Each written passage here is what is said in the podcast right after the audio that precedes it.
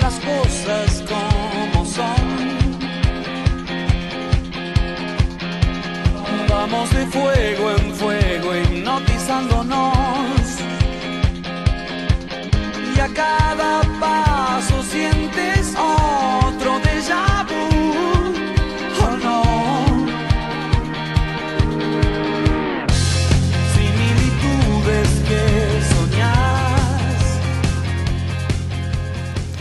Buenas tardes, buenas tardes para todos. Aquí estamos en Y ahora que hacemos nuestro programa semanal que va todos los viernes de 18 a 20. Mi nombre es Maico Dierna, le doy la bienvenida a todos ustedes, FM Marín 90.5. Y aquí estoy con mi compañera de ruta, con Gaby Mariana. ¿Cómo andás, Gaby? Hola ¿Todo Mike, bien? ¿cómo estás? ¿Todo bien? Muy bien. Con muy bien. frío. Sí, está raro, está fresco, está. ¿No? Está nublado, está fresco, hay como un viento ahí Y el medio otoño raro. llegó, Sí, ¿entendés? sí, lamentablemente sí tenía llegó. que llegar. Igual todavía falta para el invierno, por suerte. ¿Decís que vamos a tener algunos días todavía de 30 y pico? No sé si de treinta y pico, pero me parece que todavía tenemos un cachito de calor dando vuelta, ¿no? Bueno, sí, yo lo espero. Porque después el invierno se hace duro. Se hace duro y largo, largo, largo el invierno. Tal cual, es verdad. Bueno, así que contento de estar acá haciendo radio. Nuestro amigo Rolfi no está hoy. ¿Nos abandonó? Viste que mandaba fotos, no sé dónde Sí, está. sí, en Río Turbio, creo. Sé dónde está. Ese anda en algo turbio. Puede ser, puede ser, puede ser que algo Sí, que sí, esas fotos eran turbias. Bueno. No las quise mirar mucho por eso. Bueno, ¿todo bien? Sí, todo sí, bien. todo todo, tranquilo. todo bien. Mm, Vinimos todos así, pero a full, con a 2.20. Es viernes trabajo. hoy, es viernes, y si bien es viernes y dicen que el cuerpo lo sabe, sí, también lo sabe porque llega cansado. Mirá el que hay cuerpo, tipos ¿no? para citar, ¿eh? Pero o sea, al único que se te ocurrió citar es... Mirá que, no sé, está, está Sócrates, ¿entendés? Está Bueno, pero ¿qué dice, ¿qué dice Sócrates está- del viernes? No sé, no, no, ah, no, no. bueno, ¿viste? Bueno, ahí te maté. Pero mirá que hay fra- Mirá. Tengo una de Dolina, tengo una de Dolina que me gusta. ¿Qué Dolina dice? tiene una frase de Dolina que dice que el viernes es el principio del fin de semana y donde todos los milagros pueden ser posibles. Y el domingo es la confirmación de que ninguno sucedió. Ah.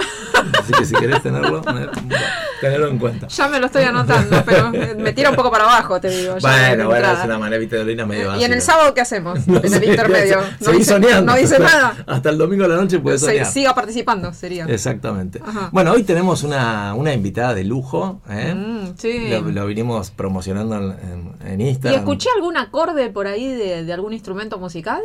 ¿Puede No, ser? yo no escuché nada. Yo creo ¿Vos- que sí. ¿Vos estás Ah, segura? sí, sí. ¿Vos estás Sí, segura? yo estoy escuchando así como algo angelical por ahí que... Mira.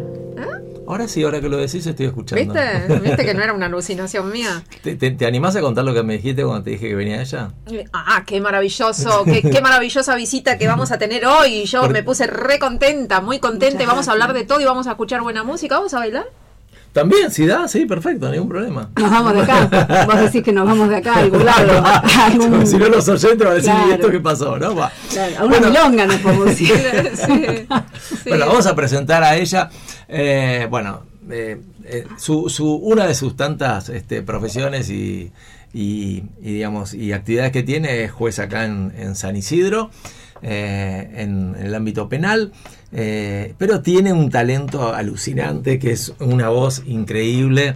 eh, toca la guitarra, bueno, canta en eventos privados, ha venido acá a la radio, ya la hemos escuchado, hemos disfrutado mucho con ella, así que podemos ir desde, no sé, desde el código penal hasta, hasta una canción de Frank Sinatra, ¿entendés? Podemos recorrer todo ese camino enorme, va a ser maravilloso y a mí me encanta que esté con nosotros, así que bueno, es una mujer encantadora. Eh, siempre le digo que tiene mucho glamour. mucha- Además de encantadora eso, te iba a decir. Muy Yo- elegante. Yo lo que siento antes de presentarla es esto: cualquier cosa que se pone le queda bien. Sí. Que no es fácil. No. ¿Cuántos halagos, chicos? Qué mentira que está. No, no, no. Señores, no, con no. ustedes, Verónica y Tomás. Hola, Vero, ¿cómo estás? Hola, mucho gusto. ¿Cómo estás? Eso es cierto, Vero. Yo nunca No. te vi algo que no combine. Yo no, entiendo viste, nada, no pero me te viste el sábado a la mañana. Bueno. Es verdad, no, me viste un no hemos feriado. amanecido juntos, eso No, es cierto, no, no, eso es no, cierto. no. Capaz que un día le toco el timbre, viste, a las No, 8 de la no, mañana y digo, Pero seguro que hasta las ojotas le combinan el sábado. Eso seguro, eso seguro. Las pantuflas. Es Eso verdad. seguro porque tengo unas, unas hermosas en, en plush. Ah, Igual yo tengo, yo tengo una, siempre tengo una, un, un convencimiento, a ver si ustedes están de acuerdo. Una mujer, si recién se levanta y es linda, ya está. Y sí, claro. Esa para mí es la prueba Yo, fundamental. yo voy más por el por el lado de que si su madre es linda, este, Bueno, es es una garantía de Sí, genética. es- es cierto, también hay y mi madre es muy mona, muy mona, muy atractiva y súper coqueta también. Yo salía a, a- a esa parte de la familia. Los dos, mi papá era súper... Ah, ¿sí? su- ¿También? ay, sí, súper carismático, súper elegante, sí. Sí, yo creo que tengo esa tara de, de combinar lo que hablábamos un momentito fuera del aire, zapato, cartera, color de los aritos, ¿viste? Porque mi viejo era un tipo, eh, nosotros nunca, nunca fuimos personas este, con, con- con mucho poder adquisitivo, pero con mucha creatividad, eso seguro. En mi casa había mucha creatividad. Recién lo dijiste, que con poca plata pueden invertir. Claro, y mi viejo Sí. tenía eso, ¿viste? Era en, en el varón, lo que hablábamos hace un rato. Es Sí. más difícil eh, vestir bien y gastar poca plata. Sí, porque las, marcas son caras, los trajes son caros. Mi viejo era, era eh, trabajaba para el Estado, para el correo, y siempre estaba impecable de traje. Y yo siempre me acuerdo que él decía, decía una cosa medio graciosa que es la percha, es la percha. Yo, yo siempre repito eso, es la percha, no es la ropa. Mi papá eh, usaba trajes de confección, no trajes a medida, y le quedaban bárbaros, ¿viste? Y por ahí tenía eso, tenía mucha creatividad para combinar una corbata muy original con un traje sobrio, entonces yo lo saqué de por ahí. Yo pienso que es un mix. Es la percha, mucho tiene que ver la percha, porque si vos no tenés una actitud para caminar, para llevar la ropa, no la lucís. Podés tener Tal la cual. mejor ropa que quieras Sí, y no, no lucís. Eh, y por otro lado, también tener buen gusto en cuanto vas a elegir. O sea, podés comprar algo que no sea re costoso, pero si tenés buen gusto y sabés cómo combinar, Sí. capaz que alguien piensa que estás vestido de, de la hostia, con Sí, una, sí, sí. eh, justamente de la marca de la hostia. Claro, que estamos, estamos patrocinados por De la Claro, hostia, les agradecemos mucho el sponsor. y nada, claro, y nada que ver. Este, no sé, compraste algo que no es de marca ni nada, Sí, pero yo soy de las que caminan 50 cuadras para conseguir un par de medias, que es el que yo quiero. Claro. Claro, o sea, cual. es eso, ¿viste? También. Sí. Voy a contar algo que me pasó hace poco, voy a confesarlo. ¿eh? Yo estaba atendiendo, nos habíamos encontrado con un cliente en el barcito que está en la esquina de la, de la clínica Las Lomas. Sí. ¿Me ubican? Bueno. Bueno, estábamos ahí. Yo tengo un, un temita. Yo necesito sentarme en los bares si puedo. Si no puedo, no me queda otra. Pero si no, mirando a la entrada. Necesito mirar a la Ah, sí, entrada. para necesito tener control de todo. Ay, a mí me pasa lo mismo. Sí, yo no cual. puedo dar la espalda a la puerta. Ay, tengo un toque con eso. Yo también. Mis amigas ya se sientan y me dicen, sentate acá que vos salís a Yo sí, necesito sí. sentarme Yo mirando a la Y puerta. Una te voy a decir más. Sí. Si es en un ángulo al lado de la ventana, mejor porque entonces ves Claro, todo. No sí, sé, yo es un sí. poquito más patológico. Lo mío no es menos. Vos querés hacer Qué una mala, barrida. estábamos, acompañados y de pronto me saltó la mano. Querés hacer una barrida así Claro, general de todo sin que te barran a vos. ¿viste? Exacto. Entonces mi cliente estaba, digamos, de espaldas a, la puerta, que yo empezamos a charlar, me estaba contando un tema medio complicado. No complicado por grave, sino complicado porque había que prestar mucha atención y yo estaba prestando atención, tomando nota, bueno. Y en un momento veo que toda la gente que estaba en el bar empieza a mirar a la entrada, como si hubiese entrado alguien, no sé, que llame la atención. Y bueno, y yo pues, estaba con él que yo y de pronto la veo entrar. A No, mí. no, no. Ay, no. El próximo cuento lo hago con vos. bueno, Vos, vos fíjate los pies que te estoy tirando. ¿no? O sea, lo rápida que estoy hoy es viernes. Muy bien, Ah. y quedó media pila y está bien usada, de Claro, verdad. está bien. Y vos podés- ¿Y sabes quién entró? Que dije, no, no, me perdí. En un momento él me seguía hablando y yo me di cuenta que ya no estaba prestando atención. O sea, ya me- y en un momento, viste cuando no sé cómo hacer para seguirle, yo decía, sí, tal cual, y le tiraba cualquier cosa con tal de. Y en un momento le confesé, le digo, mira, o sea, es que me perdí. Y me mira y me dice, ¿qué pasó? ¿Quién, quién entró? Le digo, mira, cuando mires te vas a dar cuenta. Había entrado Andrea Frigerio. Ah, Moniz. Por Dios. Duele esa Pero, chica, te duele juro, de, vos de es lo que linda que es. Él es, no sé, eh, es- no solamente es linda, sino que es. Tiene Irradia. carisma, eh, saludó mesa por mesa a cada uno, así, Sí. hola, viste que la gente la Sí, saluda. sí. No, no, una cosa, te juro, se dio vuelta al cliente, suspendimos por un rato todo, te la miramos un ratito, después seguimos trabajando. La, la, la Se limpiaron la baba y se... Pero ¿no te parece? Es, Es hermosa, Es es, increíble. hermosa. Siempre me encantó el pelo. ¿viste? No, es hermosa. Sí, ¿Cómo hermosa, habla? ¿Cómo, hermosa, cómo sí. se mueve? ¿Cómo en- en- Femenina, elegante, todo tiene. Y ella sorprendió como actriz. Es muy buena Es- actriz. sí, totalmente de acuerdo. Es una muy buena actriz. Ella, eh, Sí. uno de los últimos, de las últimas cosas que había hecho fue en el, en el Ciudadano Ilustre, Claro. que está muy bien. Y, Y- ahora está grabando una película, está filmando eh, una película. No, y también trabajó en, en la de Brandoni y, y Franchella, Obra de Arte. La- sí, mi, eh, mi, mi- sí, mi obra, mi obra mi mi maestra. Ahí está. Sí. Viste, viste que sale como canosa y. Exactamente. Igual. Claro, porque ella es la dueña de la galería. Sí, es y el. Ciudadano Ilustre, que la quieren tratar de, de hacer fea, entre comillas, No, es no, imposible. Imposible, es imposible. Sí, Pero vos sabés que a las mujeres también les encanta. Es, Sí. es uno de los claro. fenómenos. Sí. Sí, porque ella lleva hermosamente su edad. O sea, la verdad que es, es, un, es una mujer mu- Sí, confesó tiene creo que alrededor de 60, algo así. Sí, Y sí, debe estar Sí, sí. cerca ya. Ahora, eso, eso también es la naturaleza. Hay veces que... Obvio. Claro, Obvio. ahí sí genera. Una buena vida, sí, por ahí. Y buena ¿no? vida también. Una buena sí. vida. Sí, sí, que claro, ayuda. porque ella se toda la vida se cuidó, Total. no solamente desde la alimentación, sino también, bueno, estéticas, cremas y todo tipo de cosas. ¿Y le dedicas mucho tiempo a la coquetería? O? Yo sí, Sí. sí, sí, sí, sí, sí, porque ya tenemos una edad en donde no podemos salir a lavada. no se puede, ¿no? Uno tiene que ser consciente de que hay una sociedad que la está, está esperando de uno algo. No, pero, sí, sí, pero soy por ejemplo, para tener una idea, para tener una idea, salís y, y como se llama, y te, te haces la planchita todos los días. No, sea, no, no, todo. lo del pelo, vamos a hablarle al, al público presente. Eh, no, yo tengo pe- un pelo eh, encaracolado, ensortijado, pero anoche me acosté, ya estaba tan rota que me acosté con la toalla puesta en la cabeza, mojada, entonces esta mañana lo más rápido que salió fue esto, o sea, Ajá. fue plancharlo. Así que la radio no tiene imagen, pero ustedes podrán imaginar que yo tengo el pelo en este momento lacio, que no es la imagen de la promoción. El pelo de la... O sea, yo llevo el pelo, gracias, como, eh, como la foto de la promo. Así que bueno, así estamos. Estamos haciendo un break porque nos están trayendo un café eh, Por favor, de- riquísimo. decime, decime tu nombre. Ay, Irina. Irina nos está Irina, no, no, mimando. Irina trajo esta Mando sorpresita que no media estaba. luna, sí, del staff. Muchas Qué gracias. divina. Vení, contame. muchas gracias. Do- dos, dos líneas del bar, dos líneas, decime. Eh, nada, que le pasen a visitarlo, que hay siempre muy buena onda y bueno, es que están todos invitados. Estaremos todos allí. Con un rico café. Es verdad, y atienden divinamente Ah, bien. bueno, ¿eh? muchísimas gracias. Pero ¿cuál es el bar? ¿Cuál, cuál es el bar? Eh, se llama el, el bar de la UCI. Es una co- eh, se trabaja con distintas cooperativas. Eh, no, está bueno. Buenísimo. No, y la onda que tiene el lugar. Sí, no. todo. Y, esa, cada- y es- tiene acceso al público, o sea, Sí, podemos- sí, puede- venir puede también tanto del Colegio Marín como de la universidad, personas de buenísimo. afuera. De ocho Está a- abierto de de ocho a 8 a 10. 22. De la noche. Hay menú, aparte un rico café, la buena onda, como dicen. Todos, a- todos al bar de la UCI. entonces, Totalmente. obvio. Y contá un poquito que cada cosa tiene un símbolo también. Sí, sí, bueno, por- como trabajamos con muchas cooperativas, eh, bueno, eh, la- lo que sería las sillas lo hicieron una cooperativa de Corrientes, si no me equivoco. Los almohadones lo hicieron unas chicas eh, trans, eh, también de una cooperativa. Después los mantelitos. eh, cada cosa tiene como... Y hay algo que vos debes saber que, tenía que ver con un teatro que cerró, puede ser o algo así. No sé si eran unas Ay. sillas, unas mesas, algo de eso también hubo. Puede ser entonces con el- Sí. la, la Hayan familia de Corrientes. Pues sí. Qué bueno, qué bueno Sí, sí. Así que bueno, los dejo. Provecho. Gracias. Gracias, eh, mandar un El café es muy rico, así que ya pueden venir. Obvio. Está aprobado. Está aprobado.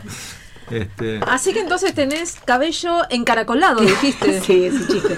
Tengo un pelo que es cualquier cosa, pero yo me río y me hago rulos y me, me pongo un pañuelo, salgo, siempre salgo arreglada y también me gusta cambiar un poco porque la verdad es que nosotros tenemos un trabajo que es... Claro, de mucha exposición. es de- sí, primero que es de mucha exposición, es cierto, porque todos los días uno atiende a gente, bueno, los juicios orales obviamente eh, requieren de, de- de- Ujú. de la presencia de uno. Eh, a mí me divierte además, yo debo confesar que me divierte ju- jugar con la ropa, combinar colores, o sea, cambiar un poco. Pero bueno, cada uno tiene su... No le hago mal a nadie, no, para no, nada. no llego tarde nunca, yo me levanto temprano, hago toda ese- esa Igual, puesta en me- escena, esa me- producción. Me encantó tu look, te lo dije por WhatsApp, el look de tu foto en París. Una maravilla. Ah, esa foto es esa, preciosa. esa, esa onda, eh, pantalones rotos, Sí, a mí, me, esa- a mí me bueno, fascina. pero también, ¿qué querés?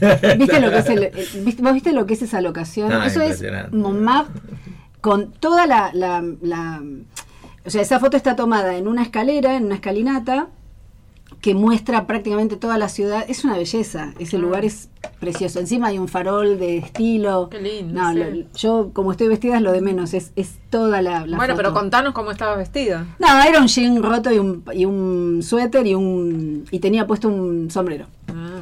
Así que es una foto muy linda. muy ¿Y el linda. día era eh, lluvioso? Y el día era un día de octubre, precioso, porque yo adoro Francia, me parece un lugar encantador. Yo estuve, tuve la suerte de estar hace un par de años y, lo poquito que recorrí me fascinó, entonces mi asignatura pendiente es volver a París y caminar nuevamente y estar otra vez disfrutando esos lugares que son maravillosos. Era, era, era primavera, eh, no, perdón, era otoño, para, pa- nosotros teníamos primavera, ya era otoño, pero era un día súper templado, divino, divino. Qué lindo. La verdad es que sí, Te voy a decir algo que me llamó la atención de la foto. Yo capaz que me doy manija más de la cuenta, pero me gustó porque el lugar es alucinante. Sí, sí. Pero me encantó porque vos estás en un lugar donde no le quitas protagonismo al, digamos, a, a la escena, a lo que se ve de, de- de Francia, de, de Montmartre, y a su vez es un toque distintivo ahí en un costadito. Me Sí, gustó eso. es muy linda la Porque no, foto. no, no, no es, es, la- no es es ella el ojo la de la fotógrafa. es el ojo de la fotógrafa, que fue mi amiga con la que nos fuimos de, de viaje y la Muy pasamos bárbaro. Además, ves, por ejemplo, mirá, qué loco, yo nunca había viajado con una amiga, nunca me había ido de vacaciones con una amiga, siempre había sido eh, como hija de mis padres, como pareja. esposa, claro, Claro. y en familia con mis hijos, pero para mí ese viaje fue muy lindo también porque tuvo eso eh, particular, que fue disfrutar de Ah, estar con una amiga. Mi primer viaje, con estoy amiga. hablando de hace cinco años, Sí, seis sí. años nomás. Y encima, bueno, ¿a, a qué lugar, no? Porque nos Sí, fuimos claro. 10 días y estuvimos en España y en Francia. Así que nada, me queda muchísimo por recorrer y, y volver que me encantó. Qué me bueno, encantó. Qué bueno. Bueno, hoy, me- hoy traje un tema para conversar antes de empezar ya a charlar con, con Vero y demás. Eh, se me ocurrió hablar sobre las visitas hoy. ¿Qué les parece?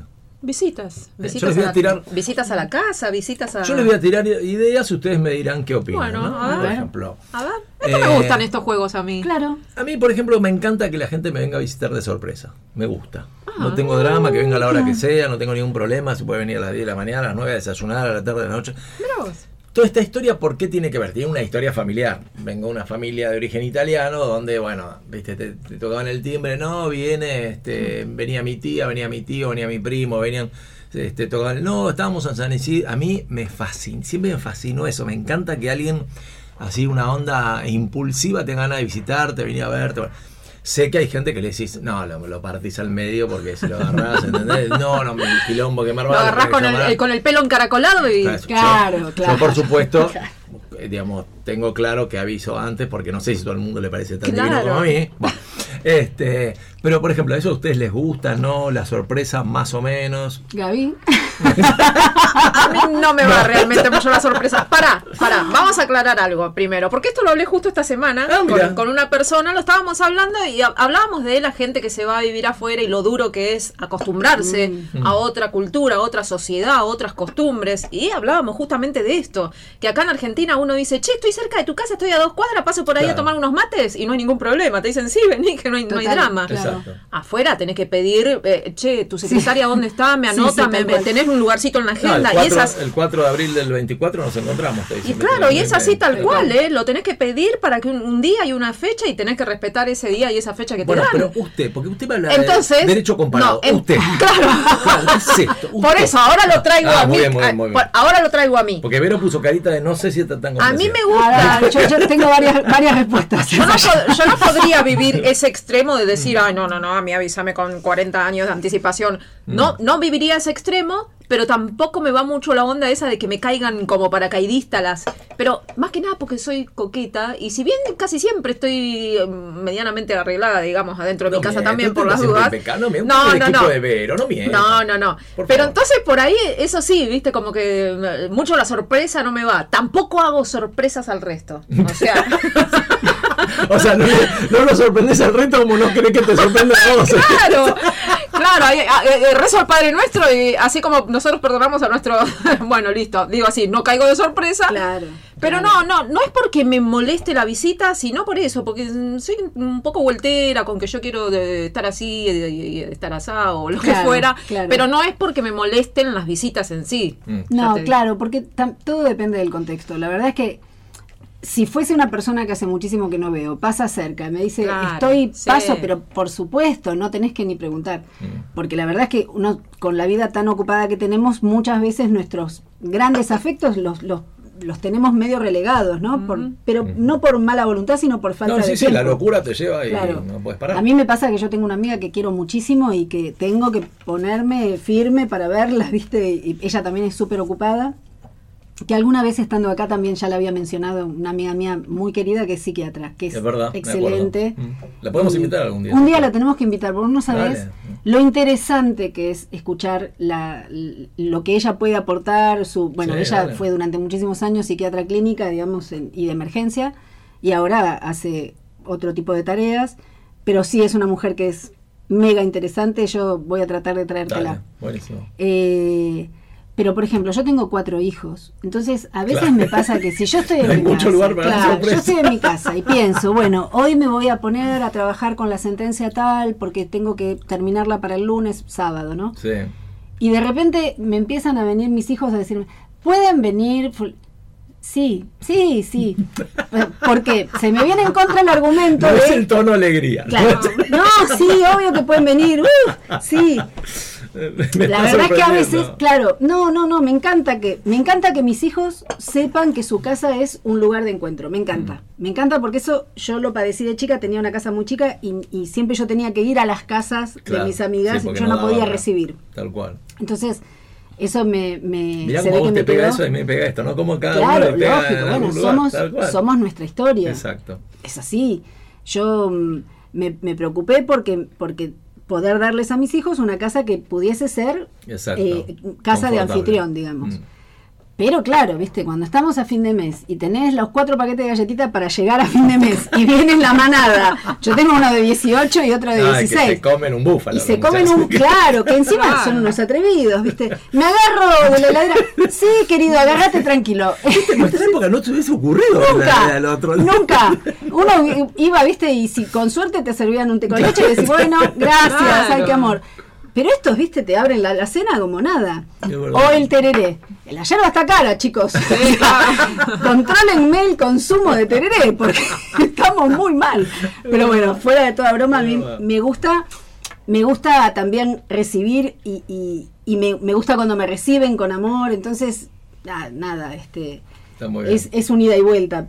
A veces uno está muy cansado y necesita también tener un poquito de, de- de conservar la, la burbuja proxémica, este, decir, no me la rompan, déjenme sola Sí, un sí, un rato. poco de paz Un poquito de mental. ética. Claro, un bien. poco, un poco. Y la última, para seguir a cerrar.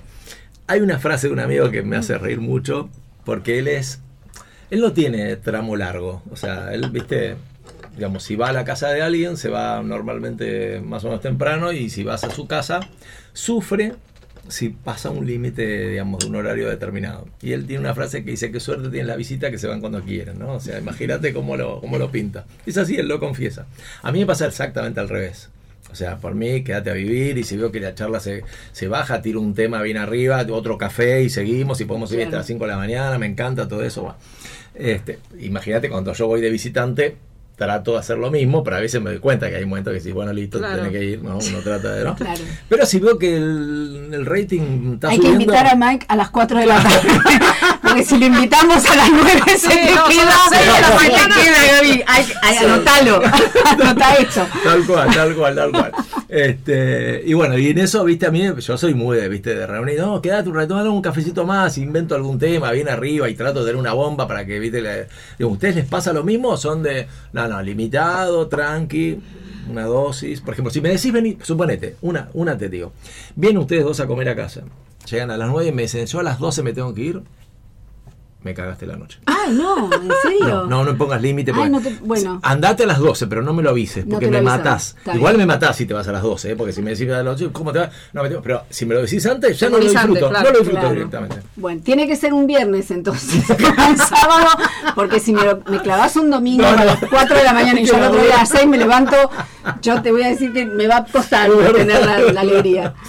Pero no, pero insisto, todo tiene que ver con el contexto también, ¿no? A veces uno está tan tan este tan divertido y es tan agradable. Pero te gusta la noche para divertirte, Sí, obvio, además- la le das para adelante, ¿no? Para no, además yo creo que soy más noctámbula porque Ah, mirá, me cuesta mucho, ay, me cuesta mucho levantarme. Yo hago un esfuerzo por levantarme temprano Yo también. y lo la hago, mañana, ¿eh? Odio lo la hago. mañana profundamente. Ay, no, no, yo tengo una inflamación cerebral que no me, no me permite, yo estoy entumecida y el cerebro está inflamado, entonces tardo en conectar.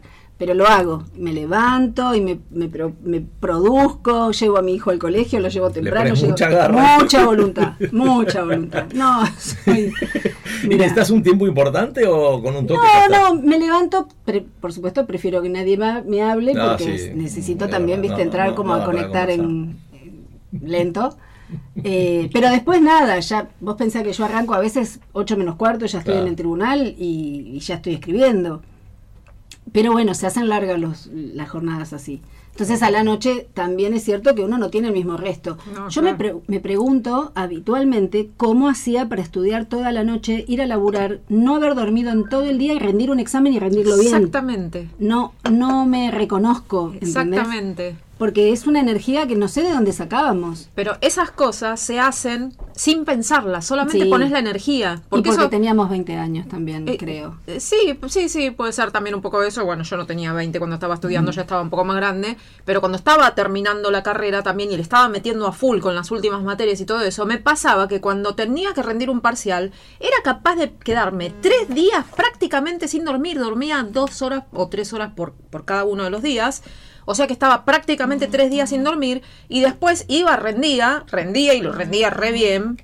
Eh, y cuando volvía a mi casa yo decía, ahora me voy a dormir todo. Y estaba Y tan estaba pasada tan de revolución que recién me dormía a las cu- 24 horas y ahí caía muerta. Bueno, pero hay que dejar las pastillas también, Gaby.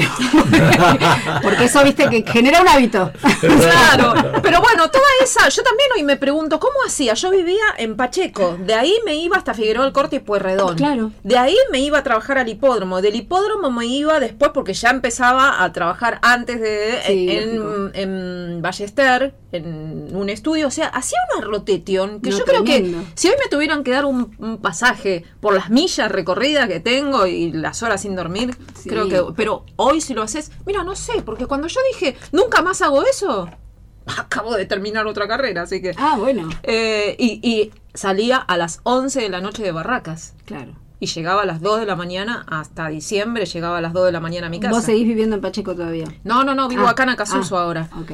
Pero esta última carrera No, que bueno, hice... pero, pero igual, Barracas a Casuso son como dos Claro, puntos muy exactamente. Y bueno, hoy fui a Barracas, me levanté Claro. a las 4 de la mañana. Por eso tengo tres horas nada más de haber dormido y acá estoy. lejanos. Muy bien. Pero eh, cuando no lo pensás y vos eh, eh, decís, bueno, lo, lo haces porque te gusta lo que haces y le pones pasión a eso, eso es lo que te moviliza, Sí, lo seguro, que es el motor, ¿no? Sí, sí. Pero si lo pensás dos segundos decís, no, esto no lo vuelvo a hacer. Bueno, y- pe- y pe- perdón, perdón, perdón. Mike, no, porque también yo te, te escucho y, y- y reconozco que es lo que vos decís, porque yo me pregunto cómo hice para tener la carrera, la, o sea, ejercer la profesión, tener dos niñas pequeñas que eran muy chiquititas cuando yo me separé del papá de ellas.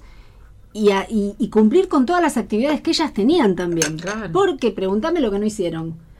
Patín, natación, tenis, eh, danza árabe, cualquier eh, eh, un curso de mm, eh, dibujo rupestre, cualquier cosa, lo Me que se te ocurra. No te juro. Y yo iba y la llevaba a todos lados. O sea, ellas, ellas se acuerdan, sobre todo Candelaria, que es la segunda de mis chicas, eh, que encima eh, empezaba y, y por ahí se enganchaba con otra cosa y quería probar con otra cosa. Y yo estaba ahí, viste, llevando. Y después con los varones lo mismo. ¿Cómo hacía? Me pregunto yo, Tal cual. m- mirando en retrospectiva, porque de verdad no sé cómo hacía que el, que el día durara más de 24 horas. Sí, sí, es verdad. Bueno, y para cerrar esto, y ya empezar a hablar con Vero. eh, Ah, pero yo muda no estoy. No, no, no, pero de- no, no, vamos a empezar a hablar de tu voz. Este, y hay, hay un libro de, que habla de etiqueta y protocolo que a mí me encantan, esos Sí, libros me sí, lo fascinan. habías mencionado una vez. Exacto. Y que los ingleses dicen que para evitar este tema de las visitas, cada vez que atienden a alguien, atienden con un paraguas en la puerta. Entonces, si la persona que viene te gusta, dices, uy, qué divino, recién acabo de llegar, y acomodas el paraguas en, el- en un costado. Y si te parece un plomazo, decís, uy, justo me estaba yendo, y agarras el paraguas y salís Ah. y se vas con ella, y entonces de esa manera te la sacas de encima. Mirá. Me parece brillante, Ah, brillante. Sí, sí, sí. Una manera elegante de, viste, los sutil, ¿no? ingleses son en ese Sí, sentido. son muy divinos. Pero un paraguas tiene que ser. el protocolo decía eso, que usan el paraguas como una manera elegante de justo Claro. me estaba yendo, qué divino que llegaste y listo. Entonces, Y si no, la cartera la dejas ahí cerquita. Bueno, y- no, no, ya, Sí, ya eso directamente. Claro, a nosotros Si no nos serviría, sobre todo para las dos semanas que pasaron, ¿viste? Claro. De 48 grados a la Claro. sombra, donde el paraguas no estaríamos pudiendo. no, estaría muy sequía, no estaría muy creíble No te lo van a creer, claro. Exactamente, claro. exactamente. Así que bueno, Pero es muy original. tal cual. A tenerlo Lo en cuenta. vamos a tener en cuenta, Sí, sí. sí, claro que sí. Bueno, Vero, contanos un Dime. poquito. Este, ¿Seguís disfrutando de, Sí, de la música, de la sí. música? cuando puedo, voz? cuando Bueno, puedo. ¿Y cómo, porque- cómo- cómo- cuándo podés? No, y poco, puedo poco. la verdad que puedo poco. Eh, la verdad que después de la pandemia fue bastante complicado volver a, a- a tener como cierta frecuencia de tocar en los bares o, o- o mismo la situación de, de, hasta que se reanudaron los eventos eh, costó un poquito volver a meterme, ¿viste? Mm. Y también eso obviamente coincide con, con que yo le quito, digamos, utilizo el poco tiempo que me queda de mi trabajo diario, que como bien dijiste, yo trabajo en la justicia, entonces eh, las exigencias laborales son cada vez más grandes y, Ujú. y- y- y me queda poco resto. Pero como a mí me gusta mucho y yo la verdad que disfruto tanto, siempre trato de despuntar el vicio o tocando yo en mi casa o grabando un videíto o haciendo algo que me conecte con la parte de la música porque es ciertamente la, lo, lo que más espiritualidad me, me da. Claro. No porque mi trabajo no sea espiritual, porque también tiene una gran, No, por supuesto, enorme claro. dosis de humanismo. O sea, es- yo trabajo con causas penales, con conflicto, con gente. de, sí las personas, ¿no? Es, con un drama, digamos, todas las causas son dramáticas, este, pero bueno, justamente por eso, porque hay mucho dolor en mi trabajo, yo tengo que compensarlo con esta parte más lúdica que es la música, ¿no? Y cuando, cuando elegís un tema para cantar, ¿tiene que ver con que te gusta? ¿Tiene que ver con.? No, no, no necesariamente tiene que gustar, porque también tiene que ver si tu tono de voz, tu, bueno, no sé, no sé cuáles Sí. son los términos técnicos, pero digo, si tenés un registro para cantarlo, ¿no? ¿Cómo, es, esa el- elección? mira, eh, lo del tono es, es- es relativo porque Ah. si hay una canción que me gusta mucho, pero suponte está cantada por un varón, Mm, Eh, bueno, por suerte, como tengo algún conocimiento de música, la puedo ajustar. Ah, la claro, adapto la tonalidad a mi, a mi voz y la puedo cantar. Lo que a mí más me, me motiva es que la canción me guste, Ajá, que, la canción me guste o por la melodía o por la letra o por ambas cosas, ¿no? sí. Eh, claramente hay un, hay un estilo musical que es el que más me representa, que es el melódico, todo lo que tiene que ver con, con, con una manera de transmitir una emoción a través de una canción. Contar una historia. Contar una historia. eh, casi siempre lo que yo canto en algún lado de mi, de mi vida se va a enganchar. Mm, Eh, yo soy muy nostálgica, entonces a, a mí hace muchos años que el tango me gusta, eh, digamos, más allá de mi edad, eh, porque me parece que las historias contadas en el tango son, son por hermosas. Dios, ahí- ahí- Sí. Pero bueno, este, reconozco que es un público por ahí un poco más acotado, entonces eh, Sí, pero a veces, me por, gusta, a veces me por gusta lo ignorancia, ¿eh? a veces por desconocimiento, me parece. Sí, igual es cierto que para, digo, si vos vas a una fiesta y cantás tres tangos, te, No, van, a, no, por te van a tirar con una Por botella. supuesto. Entonces, nada. Bueno, pero en mi caso yo, por ejemplo, llegué al tango gracias a Piazzolla, que me acuerdo que Sí. todo el mundo lo discutía y para mí fue un puente, después entré al polaco, después entré a Manolo Juárez, después entré... Claro. O sea, entras así y, y de pronto Goyeneche, ¿viste? Bueno, a mí me Es gustan las voces. también, claro, claro. a mí me gustan las voces. Adriana Varela, por ejemplo, me encanta. Sí, ¿no? a mí por ahí no es la que más me encanta, pero a mí me gusta el repertorio de ella porque le copia el repertorio a Goyeneche, que es una Mm. voz masculina que me encanta. Eh, yo de chica miraba muchas películas eh, de cine argentino. Sí, claro. Sonofilm, ¿te acordás? Muchas, Acá. muchas. Todas las películas del- de los años 40 y 50 yo las veía siempre cuando era chica. Y, y películas más viejas incluso, que eran las de Gardel, eran, Claro. mi- mi- eran este, una fija para mí. Entonces el, el- el repertorio de Gardel también yo lo conozco y a mi papá le gustaba, entonces muchas cosas yo las aprendía también para poder este, eh, darle el gusto a él y, y cantárselas. A mi mamá nunca le gustó el tango. Entonces esa era una discusión feroz, porque si Claro. yo le cantaba un tango a mi papá, le tenía que cantar alguna canción que le gustara a ella, Claro, porque ella decía, otra vez estás cantando tango para tu padre. Bueno, está bien, mamá. Se lo- le agarraba, se lo hacía. Y el Edipo puede más. ¿cómo te- No, sí, qué sé yo. Y la verdad es que ellos dos siempre fueron mis primeros eh, mis primeros oyentes y, y- y supongo que mis primeros fanáticos también, ¿no? Eh, uno de los recuerdos más lindos que yo tengo, que te lo contaba la vez pasada, era eh, aprender una canción cuando yo era muy chica, por ahí 8 o 9 años, y cantársela a mi mamá mientras ella estaba haciendo las cosas de la casa. La perseguía, pobrecita, con la guitarra y le decía, mami, aprendí una nueva. Y entonces ella, bueno, dale. Y ella por ahí, yo me la acuerdo lavando la ropa a mano y yo cantando atrás con la guitarrita, ¿viste? Claro. Ahora, y se Y daba, por ejemplo, en crítica, las reuniones ¿eh? familiares, la de típica, dale, cantá, Sí, Vero, obvio. cantá, y ahí Sí, vos, y sí, todo sí. eso sí, no típico. Sí, mi bisabuela este, le gustaba mucho que yo cantara canciones de ABBA, le gustaba chiquitita. Eh, y como yo siempre me, me llevé muy bien con, con- con la parte más este, grande de mi familia, con mi bisabuela, con sus hijas, que son tías abuelas mías, eh, sí, siempre cantaba, siempre. Además de que, por supuesto, yo era la que estaba cantando en el colegio, en el coro, en las comuniones, todo, todo eso también, te- Pero- siempre. no, dale, No, no, me disparó ahora. Esa beta artística nunca fue para el lado de decir, me voy a un casting, me presento en algún lado. No, no, la verdad es que no. Yo eh, intuitivamente me di cuenta que, que más allá de, de que yo tenía muchísimo, muchísima afinidad con el tema de la música, para mi generación, como yo lo entendí, como yo lo viví, no era una opción. Si yo hubiese tenido una familia vinculada con el arte, con, con una madre este, Mm. por ahí más metida en, en- en el, en- en el mundo del, del espectáculo, digo en general, ¿no? O, o con mi viejo que hubiese estado más metido en eso, a lo mejor me hubiese sido más natural. Pero la verdad es que yo siempre pensé que si yo quería dedicarme a la música, era altamente probable que fuese, eh, digamos, que, que no pudiese vivir de eso. Sí, también Entonces, era otro contexto Por eso, otra generación, Claro, hoy a lo es mejor, mucho más fácil con las sí, redes. Otra generación, tal cual. Ah, bueno. Y me presenté en un casting muchos años después, ya como yo eh, antes de ser jueza había sido fiscal y, y una vuelta, una, es una, pa- parece una pavada lo que voy a contar, pero, pero para mí fue divertido. Eh, en un programa de Susana Jiménez, divina, este qué flaquito, habían hecho un concurso de como de talentos y, as- y una vuelta, una noche, pasan en el zócalo del programa que llamaban a un casting, eso había sido un viernes, para el lunes siguiente.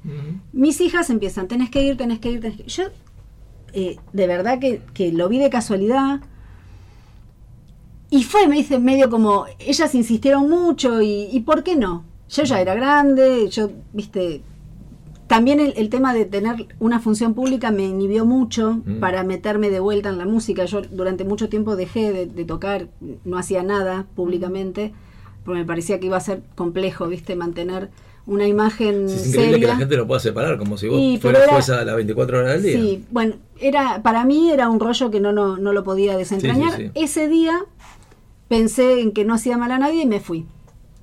Una, el lunes ese, a la mañana temprano, me acompañó mi mamá, me fui con la guitarrita. ¿A, la- a Pavón o acá? Me fui a. A Pavón, supongo. que no, me fui acá, a Martínez, Ah, al- a los ya. estudios, sí, Ah, a los mirá. estudios, no sé si eran los estudios Pampa o qué No, sé sí, yo. sí, sí, sí. Había un millón doscientas cincuenta mil personas que habían visto lo mismo que había visto claro, yo. El zócalo ese que pasó a velocidad de la luz. O sea, así. Bueno, estuve horas, horas para que me tomaran la prueba. Cuando mm, finalmente me toman la prueba, canto un pedacito de una canción en portugués. Me dicen algo en castellano, sí. En ese momento te fundís a blanco, ¿viste? No sabes qué decir, qué cantar. Bueno, se me ocurrió cantar otra cosa. Canté, creo que había cantado un tango. Y chau, listo. Besitos, adiós. Bueno, ya, chao. La gente, muy amorosa, la gente que estaba compitiendo en ese casting, qué bien, qué divina, qué bien cantaste. Gracias, gracias, gracias. Chau, me fui. Seguí mi vida. Un acto de amor porque la competencia. Sí, por eso lo menciono, porque Te llamaron. me llaman a Ah, la ¿Por semana. qué contás el final? Ponele Dejala, suspenso, por dejala, dejala que ¿Vos vos tomás el ansiolítico que no se lo estás tomando? A la semana me llaman por teléfono a las 12 de la noche. Hola, sí, te llamo de la producción de Susana Jiménez. Yo por supuesto que pensé que eran los chicos que trabajaban conmigo que me estaban cargando. claro. Claro, y, y casi les mando un insulto de esos No. feroces porque yo estaba dormida. Sí, ¿quién habla? eh, no, este, te llamo, soy fulano de la producción, bueno, mañana tenés que venir con Aparte ropa son tal, así, de un día para ¿eh? el otro, pero así, cual, no, horas, horas. Mañana tenés que venir con ropa tal, que yo te van a tomar otra prueba más, quedaste preseleccionada. Bueno, listo. No, no daba crédito a lo que me estaban diciendo, voy al otro día ya a los mismos estudios, pero la parte de, de lo que en ese momento eran los estudios donde se grababa Gran Hermano. Ajá. Yo estaba en el living de Gran Hermano de no sé cuándo, de Sí, sí, sí, ponele de esa 2005. época, Claro, tal cual. Bueno, eh, muchas personas de la producción que yo conocía de ver el programa estaban ahí. Había uno que era particularmente mm, este, mm, más avesado al tema de la música, que era un productor musical. Me pregunta que voy a cantar, le digo que cantaba una canción de Patricia Sosa, me empieza a tocar el piano, yo me pregunta en, qué tono, le digo, no, no, en el tono original. Empiezo a cantar, el pibe me dice, buenísimo, divina, ya está, quedaste, quedaste vos, vas a hacer este tema, decime qué otra cosa podés cantar porque a Susana siempre le gusta que improvisen. Y yo que, que tengo mucha memoria, sabía que a Susana le gustaba Violeta Rivas. Entonces le digo, bueno, puedo cantar qué suerte. Y le hago un pedacito de la canción de Violeta Rivas del Claro. Club del Clan, ¿viste? Sí, O sea, sí, sí, sí, totalmente. El chabón flasheó, bueno, buenísimo, dale, sí le va a encantar a Susana esto. Que yo, el, el jurado de ese programa era eh, Sandra Mianovich, entre otras Ah, personas. bueno. Y yo ya flasheaba con estar en la tele Claro. en un programa que era mega recontravisto y era la forma en- de que yo podía cumplir ese sueño que yo tenía que era para cantar para mucha gente.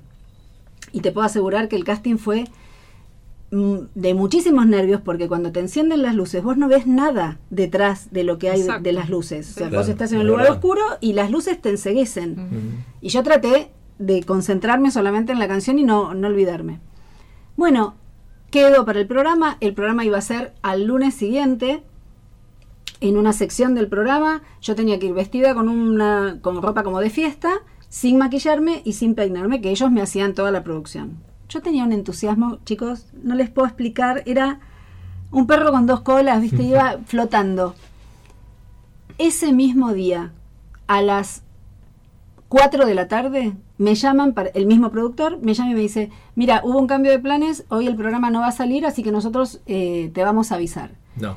Ese día arranca el programa de Maradona, la noche del 10, Ah. No, y no por una cuestión de producción, obviamente, necesitaron poner un tanque para contrarrestar lo que iba a ser el programa de Diego, que después fue un, exitazo. Mm. Y la ponen a Claudia. O sea, la llevan a Claudia como invitada Claro. al- para hacerle fuerza a Diego que tenía el programa de él. Que dicho sea de paso, estaba todo armado porque Claudia era la productora del programa de Diego. Pero bueno, fin del cuento, nunca se hizo ese, No, esa no, sección. no. Nunca más se hizo esa sección y nunca más me llamaron, pero no a mí, a nadie. Porque, porque nunca más volvió esa... esa Pero perdón, porque me estoy por morir de un ataque te ya acá. juro por Dios. Y, y vos, con habiendo ya sido seleccionada, preseleccionada y seleccionada finalmente, No, y habiendo pasado todo eso, No, ¿no, ya estaba. insenti- insististe para decir, eh, bueno, pero ténganme presente No, para otro proyecto, para otra cosa? Supongo que, que para mí fue como la...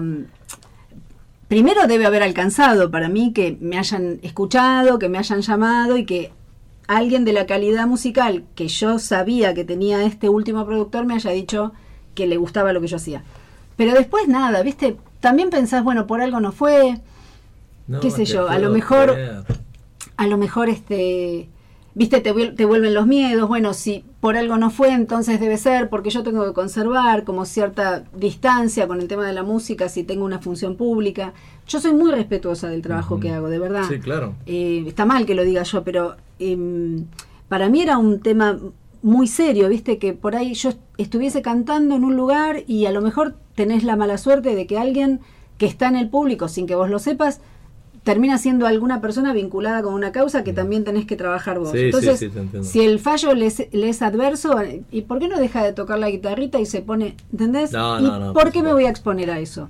Si yo en definitiva canto igual, lo hago igual, este, la gente que me escucha lo disfruta como yo, eh, entonces nada. Ah, es increíble cómo Habrá sido el- así. El destino Sí, decide algo que. sí. Bueno, pero lástima. tuviste la prueba de que vos estabas para, para más. Para mí fue muy lindo eso, ¿viste? Porque mm, después, por ejemplo, hubo mil, mil programas que todos conocemos de talentos que requieren de una eh, inversión de tiempo que yo no tengo. La verdad, si yo me quisiera presentar Sí, soñando por cantar. claro, en la voz eso. argentina, eso no es solo lo que vos ves, sino la cantidad de trabajo No, sí, previo claro. que hay, las veces que tenés que ir. Y yo no cuento con ese tiempo. No lo, no lo tuve antes y no lo tengo ahora. Y además, esto ya sí tiene que ver conmigo y con mis taras.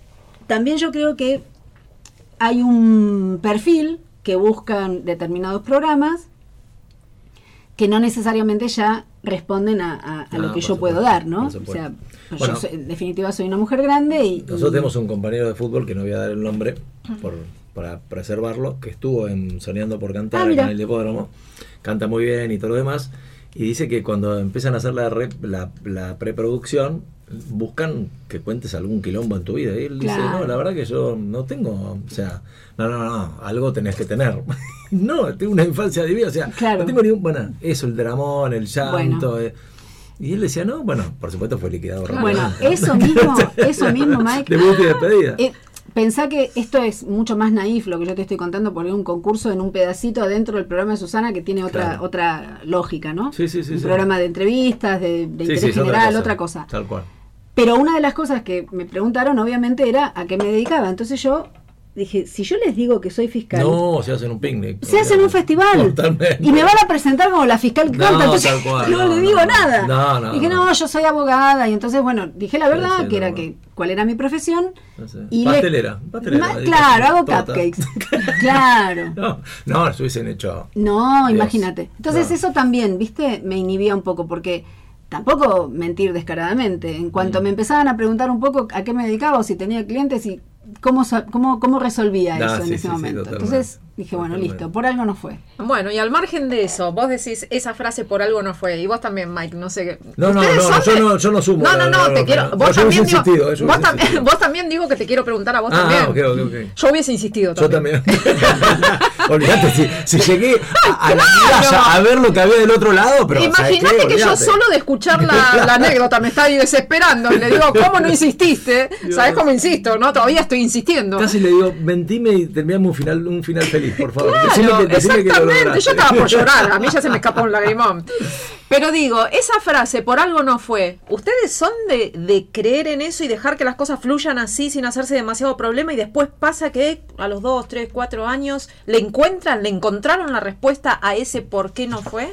La dama. Mm, no, no sé si me lo pregunté tanto. No sé. Yo hoy pienso que eso mm, para mí fue suficiente y, y ya está. Em, Pero en vos- general, digo, en, No, cual- en no cualquier sé. otra situación. No sé, no, es que es difícil sacar conclusiones con el diario del lunes, ¿viste? Es difícil. Yo prefiero pensar que lo que hago en el momento que lo hago, lo hago con, con, con convicción, ¿no? Eh, todo el tiempo tomamos decisiones, todo el tiempo, personales, este, en el trabajo. Yo prefiero ir con la intuición y con la convicción. Por eso, deja fluir entonces. fluir, sí. Está bien. Sí, sí, ¿Y vos, sí. Mike? No, yo, yo en algunos casos acepto y en otros eh, insisto. No, no, no, no. Yo, yo lo que necesito tener claro es haber dejado hasta el último aliento para lograrlo. A eso Si- seguro. si lo, Sí, lo no, eso seguro. Sí, Yo en el claro. caso de Vero, olvídate, pero ¿sabes qué? Voy a recorrer todos los canales, en algún momento algo tenía que suceder, y si no sucede ahí entiendo que por algo eso sucedió. Bueno, pero, pero que me convenza interesante. Pero eso es muy interesante porque tam- em, yo tengo, como te mencioné recién, yo tengo una hija, Candelaria, que eh, es cantante, hace mm, muchos años que ya se viene dedicando en forma este, exclusiva al tema de la música. Ella tiene algo que yo no tengo, que es que compone Mm, y tiene bueno. unos temas divinos y canta súper lindo, tiene una voz muy dulce. Otro, tipo, otro estilo de música, ¿no? Mm. Ella hace un- un- una música más urbana, más lo que se escucha ahora, más el perfil de las chicas este, cantantes de- de esta época. Em, Candelaria confía mucho en ella, yo confío mucho en ella, y sí a ella yo la incentivo para que haga todo lo que yo no hice. Y el otro día yo le decía, hay algo que vos tenés que tal vez yo no tuve, que es confianza en, en uno mismo. Tal vez yo sí reconozco que, que canto bien o que tengo un- una voz que por suerte me acompañó siempre y, Eso y está lo pude chequeado, ¿eh? disfrutar. Está chequeado. Gracias. Pero a lo mejor me faltó confianza. ¿Por qué no?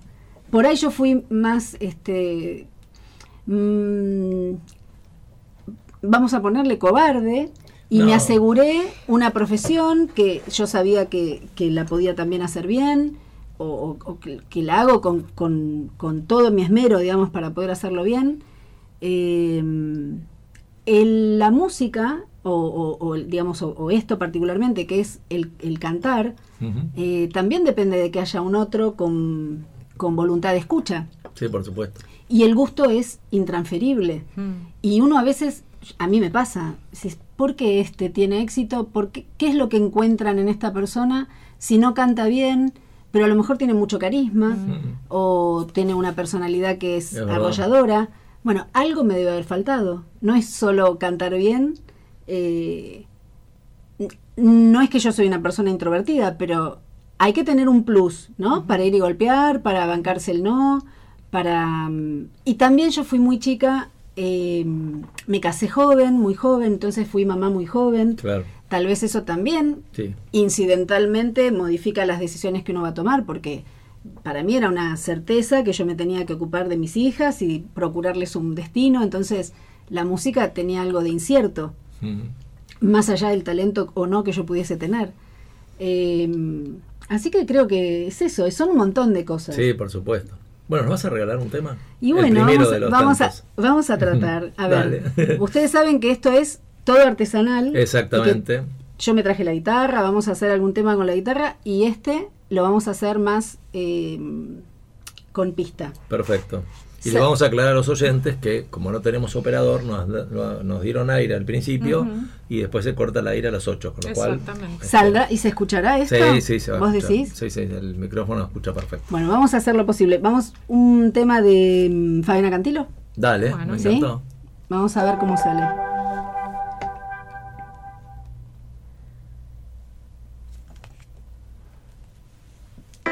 Sin querer te lastimé, sin querer te abandoné. Solo sé que yo no sé cuidarte de mi amor. Necesito tu perdón, necesito verte hoy. Solo sé que yo no sé cuidarte de mi amor. Si al final siempre el tiempo se va donde caen los días.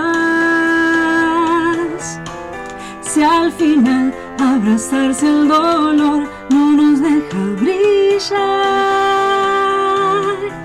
Dime qué será, qué será de los dos cuando pase la vida. Algo ocurrirá, tengo la sensación, una carta guardada, un buen signo del sol. Nada es para siempre, nada es para siempre. No me digas, mi amor, que te falta valor, porque nada es para siempre. Si pudiéramos hablar, si pudiéramos dejarlo, vos sabes que yo no sé cuidarte de mi amor. Otra vez me equivoqué, otra vez te abandoné. Vos sabes que yo no sé cuidarte de mi amor. El azar nos permite cambiar nuestro incierto destino. El temor que nos puede vencer sin mirar más allá. Yo creo que al final nunca sé dónde voy, pero sigo Algo ocurrirá, tengo la sensación, una carta marcada, un buen signo del sol. Nada es para siempre, nada es para siempre. No me digas, mi amor, que te falta valor, porque nada es para siempre.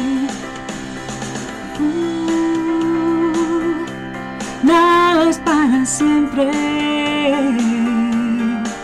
Si tu risa escapó, si no escuchas mi voz, sabes nada es para siempre.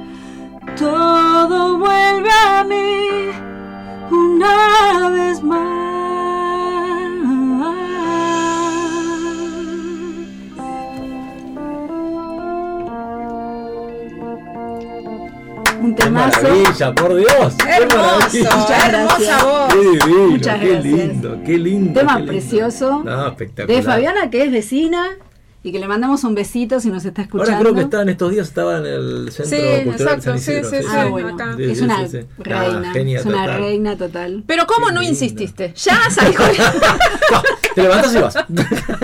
te faltó decirle eso nada más. Si no, llamame a Susana, llamame a Susana. ¡Qué divino! Qué.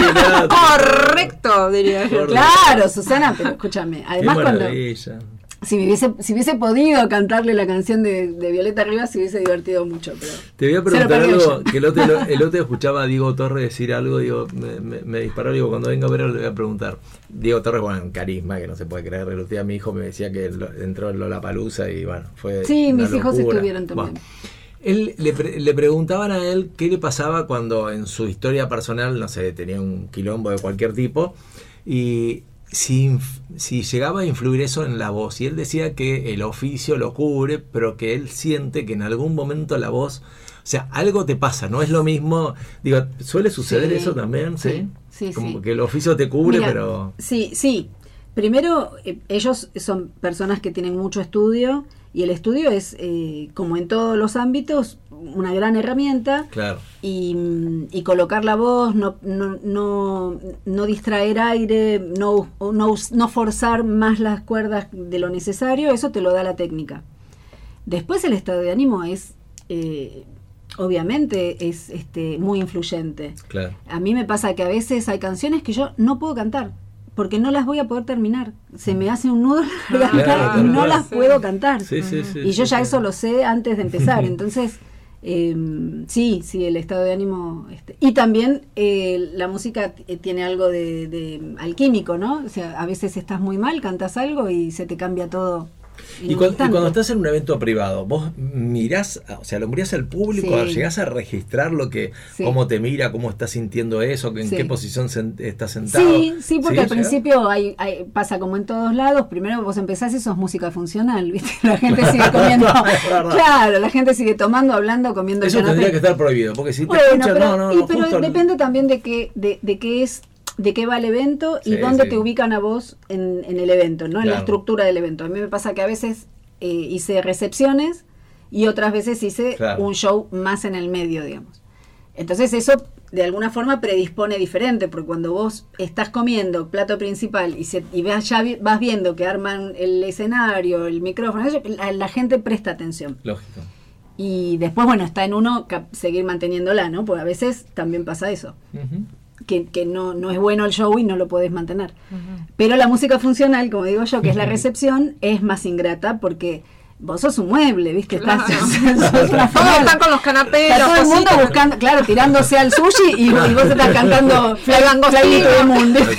Alcanzamos, un chori y lo compartimos. Claro. Pero, pero por suerte yo siempre tuve buena, recep- buena recepción, cuac, eh, y la gente se, se agrupa y, y es, es muy lindo. Sí, bueno. y, es, y está buenísimo porque cuando vos cantás y ves que el otro también se prende y empieza a mover el cuerpo, ¿viste? Eso también es muy divertido. Tal Sí, cual. claro. Y bueno, de eso hablábamos de la aceptación y del Sí, gusto, sí, claro, ¿no? lógico. Todo tal eso. cual. interactuar con el, con el público es lo mejor que les cual. puede pasar, Sí, porque por supuesto. eso te guía, te retroalimenta.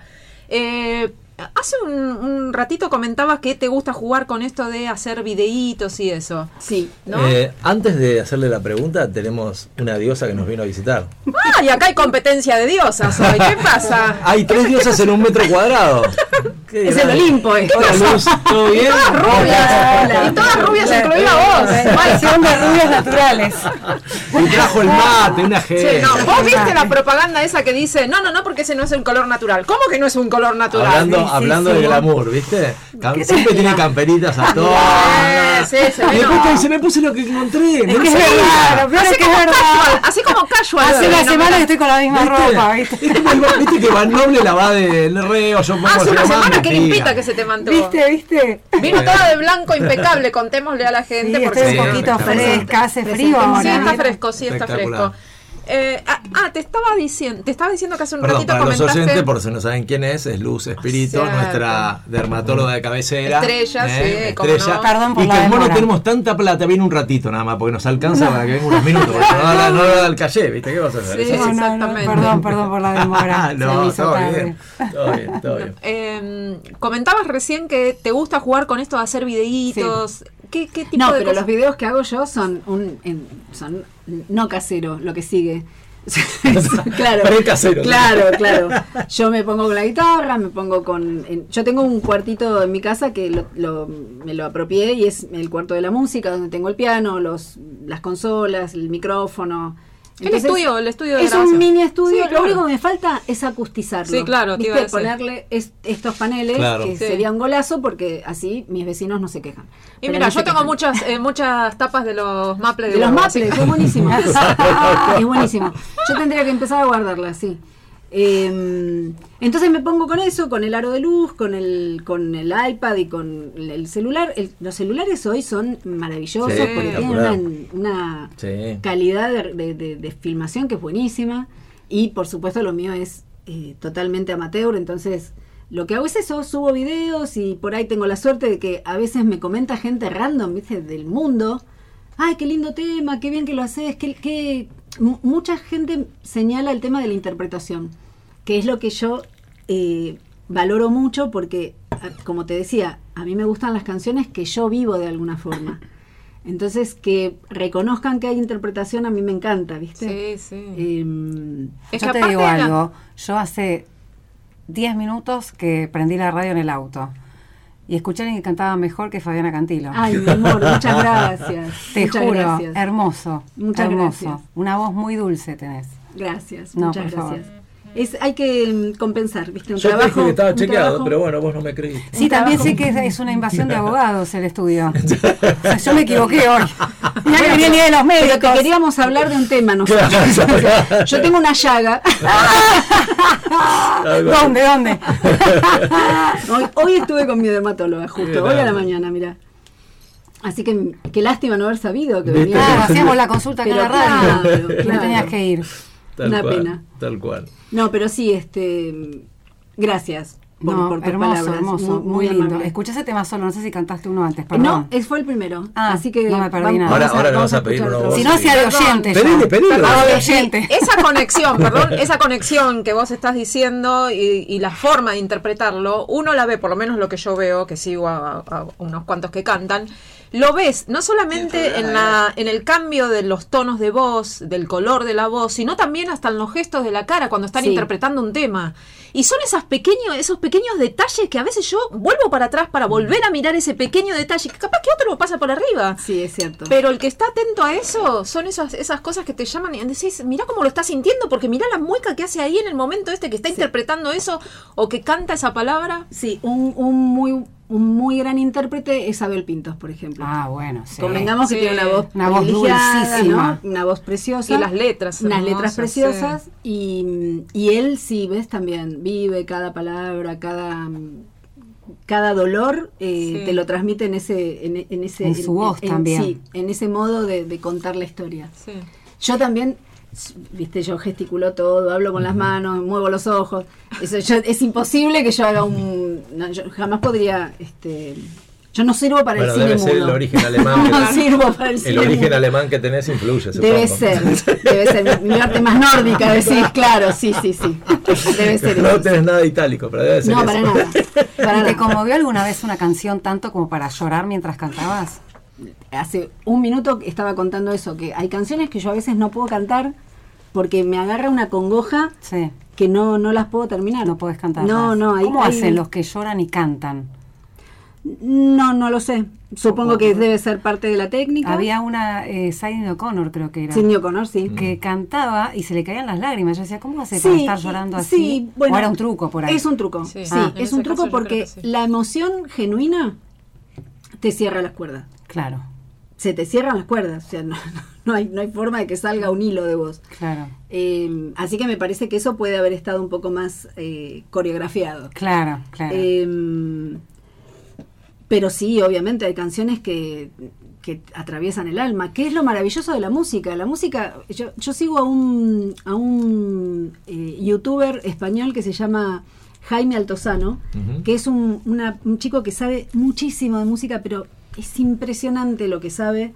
Eh, desarma las, las partituras, es un concertista de piano, entonces tiene un- una cantidad de información en, esa cabeza que es impresionante. Y la sabe transmitir muy bien.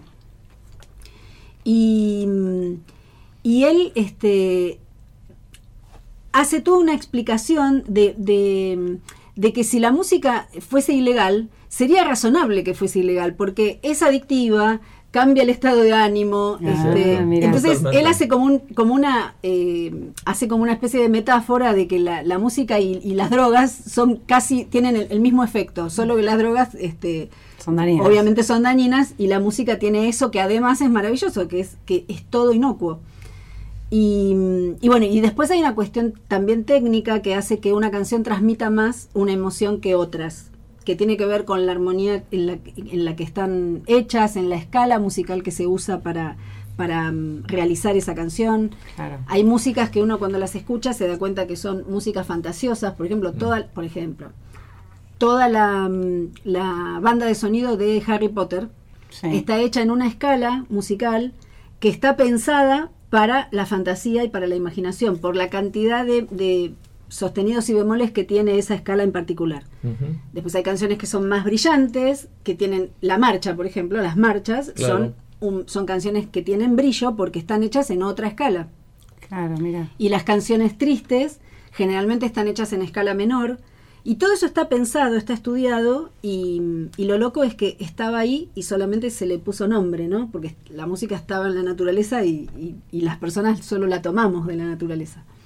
Pero sí. Ahora, de, de las letras de algunas canciones que, que, que vos sentís que decís, no, ¿cómo puedo escribir esto? Por ejemplo, yo te tiro algunas que a mí me fascinan y que, por ejemplo, el tango 1, me parece que es una letra que no se puede creer. Sí. eh, Noche de bodas, la que canta Sabina, eh, Honrar la vida. Digo, ¿cuáles son las que a vos decís, no, este tipo no puede haber escrito esto, Camalache, no sé? Bueno, sí, Dijépolo, y justo te iba a decir, Dijépolo es un, es un, un autor maravilloso, pero, pero te pasa con, con cualquiera que tenga la capacidad de transmitir en palabras Mm. una emoción, ¿no? Claro. Porque también hay, hay eh, eh, escritores que a través de una poesía o a través de una prosa te llevan a un lugar que vos no conocés.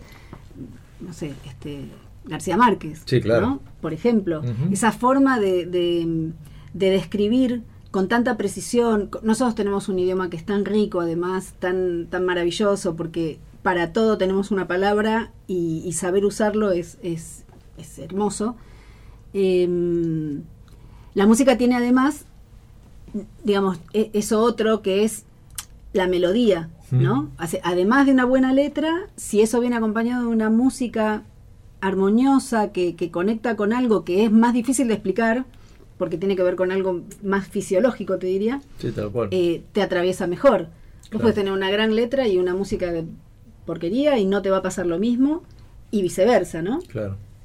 Entonces es, es, este, es interesante cómo se arma una canción que trascienda incluso a lo universal, porque, porque puede no gustarte el tango, pero todos reconocemos el talento de Sí, sí, aparte eso se transforma ¿no? en clásico porque no Total, pasa de moda. Exacto. ¿Y vos cantas tango? Sí. Ay, Luz, vos querías que cantara otro tema, ¿no? Eh, Me parece. ¿Puede sí. ser? ¿Por qué no le Sí, pedís? no, sí, Pedile, sí. Vos pedile, decís que pedile. es como el sordo Eso sí, dame yo un mate, pido y- dame, dame un mate antes de Tiene pedirle, unos yuyitos favor. agriasantes, No ¿los me querés jodas, igual? No pasa nada. Hay para todo- todos. Muy bien. y stevia. ¿Será una indirecta eso? No, no, no, no, porque yo ya lo traje así y lo tomo siempre. Ah. Bajé 25 kilos, estoy poniendo onda y vos querés que siga No, bajando. te tengo que traer unas medialunas. mirá. Mira, tenemos, tenemos. Pedile, pedile un tema, una de esas tenés Em, suerte. A mí me encanta uno por lo dulce que es y yo creo que con tu voz iría hermoso. Naranjo en flor. Es un tema hermoso. El problema que tengo con, con algunas canciones es que yo canto con un músico. Mm, ¿Y lo cantás ese? Sí, lo lo debes cantar divino. Es muy lindo, sí. Pero me pasa eso, que hay cosas que puedo hacer hoy y otras que no voy a poder, y- pero te las debo y otro día vengo con un músico La y lo hacemos próxima, con- claro. Bueno, tirá un género, por ejemplo, un bolero, podés tirar un, Un rock and roll. gusta. un rock. ¿No ¿Te está? Un un rock? Eh, ¿No? mm, No, podemos seguir con el con la música en, en sí, español. eh, claro. Eh, ¿Te gusta Sandra Mianovich? Que Me acabo de- encanta. Bueno, vamos con una de ella entonces. Dale. Muy bien. ¿Te parece? Dale. Sí, Algo sí, sí. como para ir a, eh, Me encanta. Sandra. A Verónica, y Tomás. Su voz. No, no, y, bueno, pero Sandra es palabras mayores, ¿eh? Vamos a ver cómo sale esto. Decinos cuál es, que no me aguanto más. ¿Qué Eh, tema? dame un minuto más de ti. Ah, la miércoles. Vamos a ver.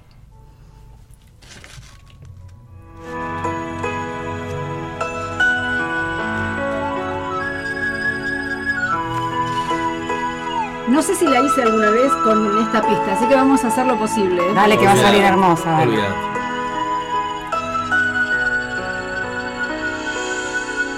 Abrázame que hace frío, abrázame un poco más, que esta noche no hay estrellas, ni en el cielo ni en el mar. Tengo miedo de la radio, del fantasma de tu voz, tengo miedo de perder en el dolor. Abrázame mientras canto un poco de esta canción. No encuentro bien las palabras si se me esconde el corazón. Pero ¿cómo hacer si el mundo se sigue partiendo en dos? ¿Qué hacer si no refugiarme un poco en vos? Dame un minuto más de ti.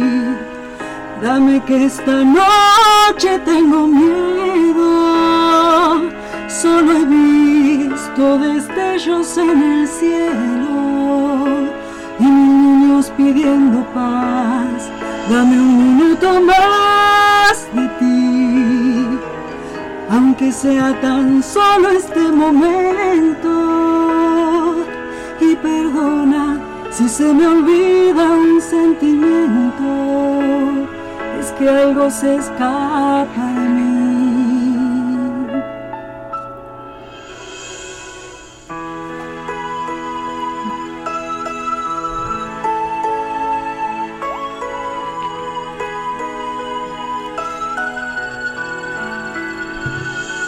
Abrázame que no hay luna y la luna serás vos. Serás blanca, serás miel, serás un poco de Dios. Serás magia en este canto, serás plegaria en mi voz, serás un poco de paz entre el mundo y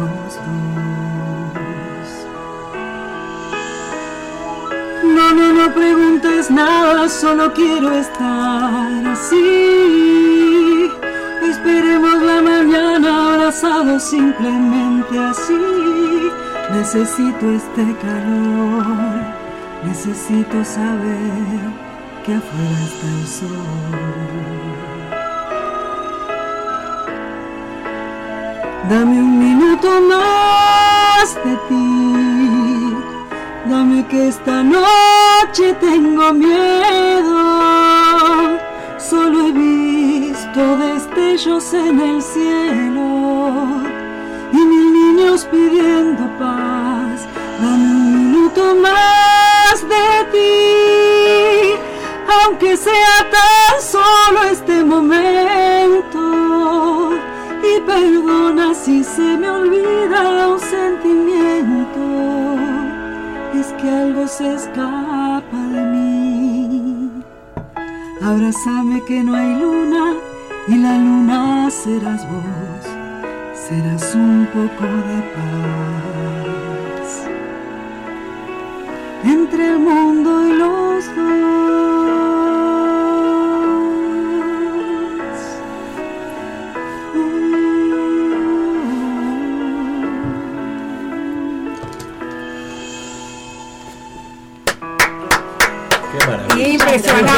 maravilla, por Dios.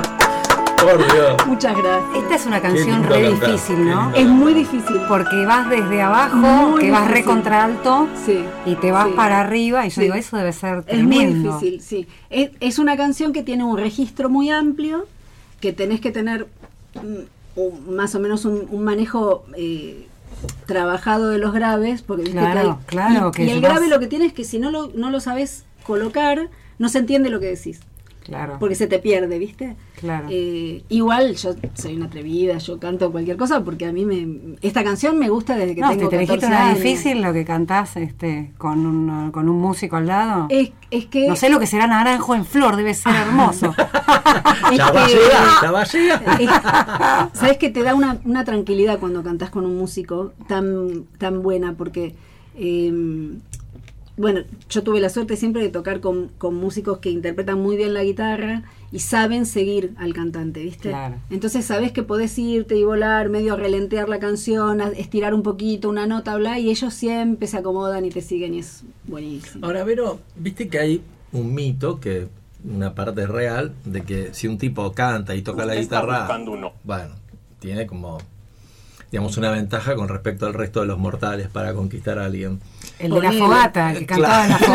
fogata. el feo que cual. se levantaba toda. ¿Viste? Tal- ¿viste? El Tal cual. jipón que toca la guitarra. En tu caso, eh, eh, ¿sirvió para algo el mito? ¿Es algo real o Mm, no? mira. Fue por otro lado, no fue por la música. No, mira, la verdad es que me pasó que, que cuando conocí al papá de mis hijas, Ajá. nos conocimos tocando la guitarra. Ah, Bien viste, ahí. dale, levante. Así que es- podría decirte que ahí aplicó la regla, pero la verdad es que yo mm, me parece que me meto tanto en, en, en mí eh, cuando canto que no, no, me, no me puedo dar cuenta eh, mucho más de lo que pasa afuera, ¿viste? Yo disfruto un montón, de verdad. Y, y yo les agradezco un montón eh, que me permitan hacerlo, porque de verdad para mí es, es mucho más gratificante que lo que ustedes eh, pueden pensar o, o creer. no me animo a, A mí me, a la que verdad que me- ¿eh? No, no, bueno, creo, yo- que, creo que nosotros disfrutamos más que vos. Sí, la verdad es que yo lo disfruto muchísimo. Es una muchísimo. ma- Vos pensás que estamos haciendo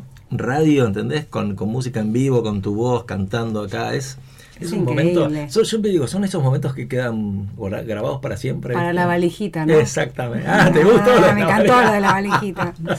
y te puedo hacer una pregunta, Dime. porque vos te veo que cantás sentada Sí. y es como que te elevás, que salís de la silla. ¿Hay una diferencia entre cantar sentada y Sí. parada? ¿No hay canciones que te hacen, bueno, me voy a parar porque esto no lo puedo cantar sentada? Sí, hay canciones que necesitas eh, tener, estar erguido y, y, Y por eso cuando vos veas que un cantante canta de cualquier forma, eh, yo me acuerdo una vez que mm, eh, Valeria Lynch había hecho un... Te pongo Vozarrón. Valeria porque sí, Valeria tiene una voz fantástica. Eh, una vez yo la vi cantando acostada en un vivo. Ella se, se tiende en un sillón y empieza a cantar acostada. Es imposible hacer eso. Solamente una persona que tiene ese talento y esa, ese caudal también, ¿no? Bueno, a mí me pasó una vez, fui, ¿te acordás el recital de Amnesty Internacional que fue en. River? Bueno, fui y estaba eh, Tracy Chapman cantando, Ah, sentada sí. en una butaca. Hace poco, ¿no? No, no. fue hace dos meses. Tracy Chapman de Police. Que todos, los- temas fue el nuestros. cumpleaños de Tracy Ah, sí, mira. Sí, mira. Bueno, yo me acuerdo que estaba 60. sentada ahí en la banqueta. Sí, con la guitarrita viola, sentadita. nada, y la gente se volvía. le Digo, qué, Sí. qué loco, ¿no? Qué, qué, qué carisma tenés que tener Sí, para sí. generar eso. Cuando empezó a cantar todo el mundo se quedó mudo, pues no la conocía nadie, Tal pobre. cual. Es verdad. Bueno, no vos fuiste nadie. seguramente, vos eras más grande que yo en esa época, ¿no? Eh. Después, después, eh, Qué lindo que sos. después, yo después te gané. Fui avanzando. Yo fui cuando vino la primera vez y vos fuiste la segunda. es verdad, es verdad, es verdad. Bueno, pero ella también, ¿ves? Es- Ella es una gran eh, artista porque hace sus temas, tiene un carisma, esa voz es impresionante porque si hay algo que no tiene es presencia escénica, ¿no? Porque Claro, es, ella sola con Sí, la guitarrita y sin embargo empieza a cantar y el mundo enmudece. Sí Es quiero. cierto. Me voy a tomar un mate. Después chicos. del mate- Esto- Acordate esto- que tiene los yuyitos Después del estos. mate, ¿me regalás un bolero? Sí. Ay, qué lindo. Ujú. Qué lindo. ¿Cuál le vas a pedir? No, no, el que ya quiere. Vamos a, Ah. a ver, vamos con la guitarra entonces. Dale, dale. Hablen ustedes. Alguno de estos de manzanero me gusta a mí, que hace Luis Ay. Pero, perdón, vos pensás que esto, para, Justo. te lo voy a aclarar. Te iba a boludo. hacer Y vos me dijiste que yo pida. Esto no es la maquinita que ponías la moneda sí, sí, la el- la, la rocola. Quiero la rocola. Yo había pensado justo hacer un, un bolerito de ¿Tenés esos la lista ahí, Sí, me ¿Qué- qué serán, encanta. 20, 25 ¿Cómo se temas llama que ese tenían que dice? Hay uno que me encanta, empieza como con un tamborcito. Eh, va, tamborcito, yo cero de Sí, música, como te das eh, cuenta. Estás hablando de una percusión. Sí, una percusión. Pero no sé y- si justo ese es el que yo voy a hacer, pero, pero vamos a ver qué podemos hacer. Tipo la puerta se cerró detrás de ti, tipo esos, la barca, alguno de esos me encanta. Yo le tiro todos los nombres. Alguno la invoco por ahí, Claro, ¿viste? sí, sí, sí. Ah, Arráncame la vida, todo por ahí. Claro, todo, todo ese, ese. Hay uno que es tremendo. A ver. También de Chico Navarro, como. Arráncame la Bueno, vida. Un pero genio, me estás- chico, Pero no. tremendo, no, yo te tiro, te, Porque te dos contando. Yo iba- no te- mira, no- no te dos- Yo pensé dos. No, yo había pensado dos boleros justo. Uno que es Esta tarde Villover, que es de, de Manzanero, que me encanta. Y un bolero de Chico Navarro que se llama Cuenta conmigo, que es Sí, divino. Una cosa también Divino. maravillosa. Hoy estamos con el amor, estamos, Estamos todos, con el amor, sí, ¿eh? sí, viva el amor. bien. Escucha, no, este que yo te digo, no era para que lo cantes, es para ver qué opinas de la letra, que es un puñal en el corazón. Cuatro Eh, palabras se llama. Ay, no sé si lo conozco. Cuatro palabras es el No, nombre del bolero. palabras, tres Cuatro. palabras. Cuatro palabras es el nombre del bolero. Y la, termina diciendo el nombre, o sea, lo cual son esas cuatro palabras. Ya no te quiero. Ah, no, no, ese no. es no lo durísima esa letra. Fíjate, si la querés cantar, esa, no sé si vas a poder porque vas a llorar con ese tema. así que- conozco. Sí, depende, Bueno, ¿viste? bueno. Se, me va, se me va a complicar. Pero esas cuatro palabras es durísimo. Ese, es un a- bolero que es muy, muy tremendo. Lo voy a buscar. Termina a diciendo buscar. ya no te quiero, que son las cuatro palabras. Lo voy a buscar. Yo conozco ese que dice, son tres palabras que mm, también... lo- no te las lleves porque me la voy a comer No, después. perdón, te me dejamos la están media sacando luna. las Te medialunas. están sacando la comida, fui yo, fui Escúchame, yo. eh, exijo Fui yo, que me yo. tomen la denuncia en este mismo momento. La media luna no. Claro, pedile con, yo con mis te hijos. ¿no? pero no me agarres la medalluna. No sé, a mí me dejaron afuera, ¿viste? No me compraron a mi media luna, ¿eh? Así que te voy a robar la tuya. No, pues, Acá, la, compartimos, la compartimos, la compartimos. Por supuesto, yo viste, estoy entre la guitarra y el canto. Así que Luz quiere la rocola, mira vos. Sí, sí, sí. Acá alguien ya me está pidiendo que te, te, va a escuchar en vivo porque te voy a poner No ahora. va a venir más, nena, si seguimos pidiéndole cosas. Estábamos otras 12 nada más, después pedimos una musarela grande y listo. Tal cual.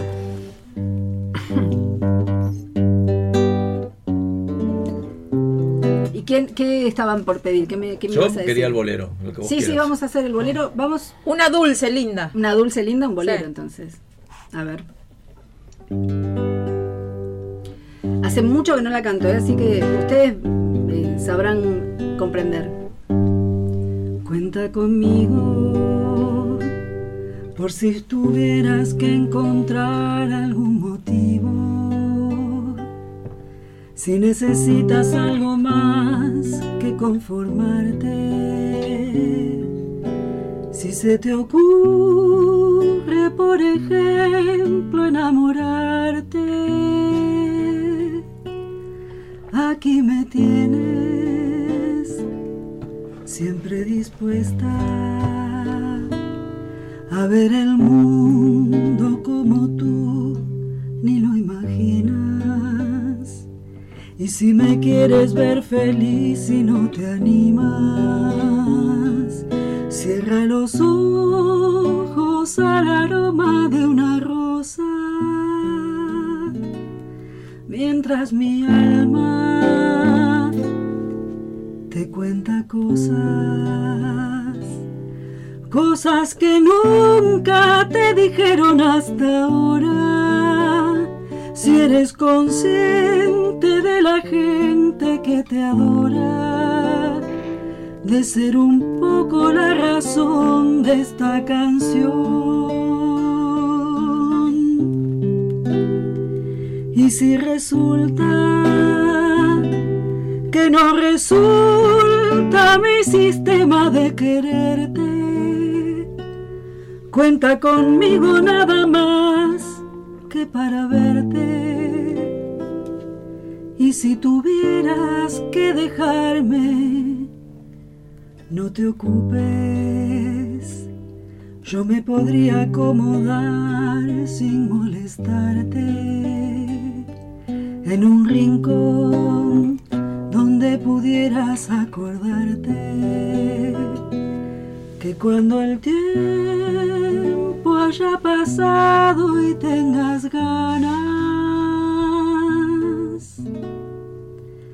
en esas ganas me encontrarás.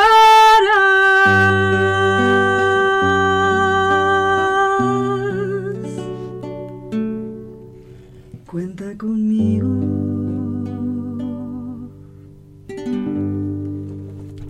¡Qué lindo! ¡Hermoso!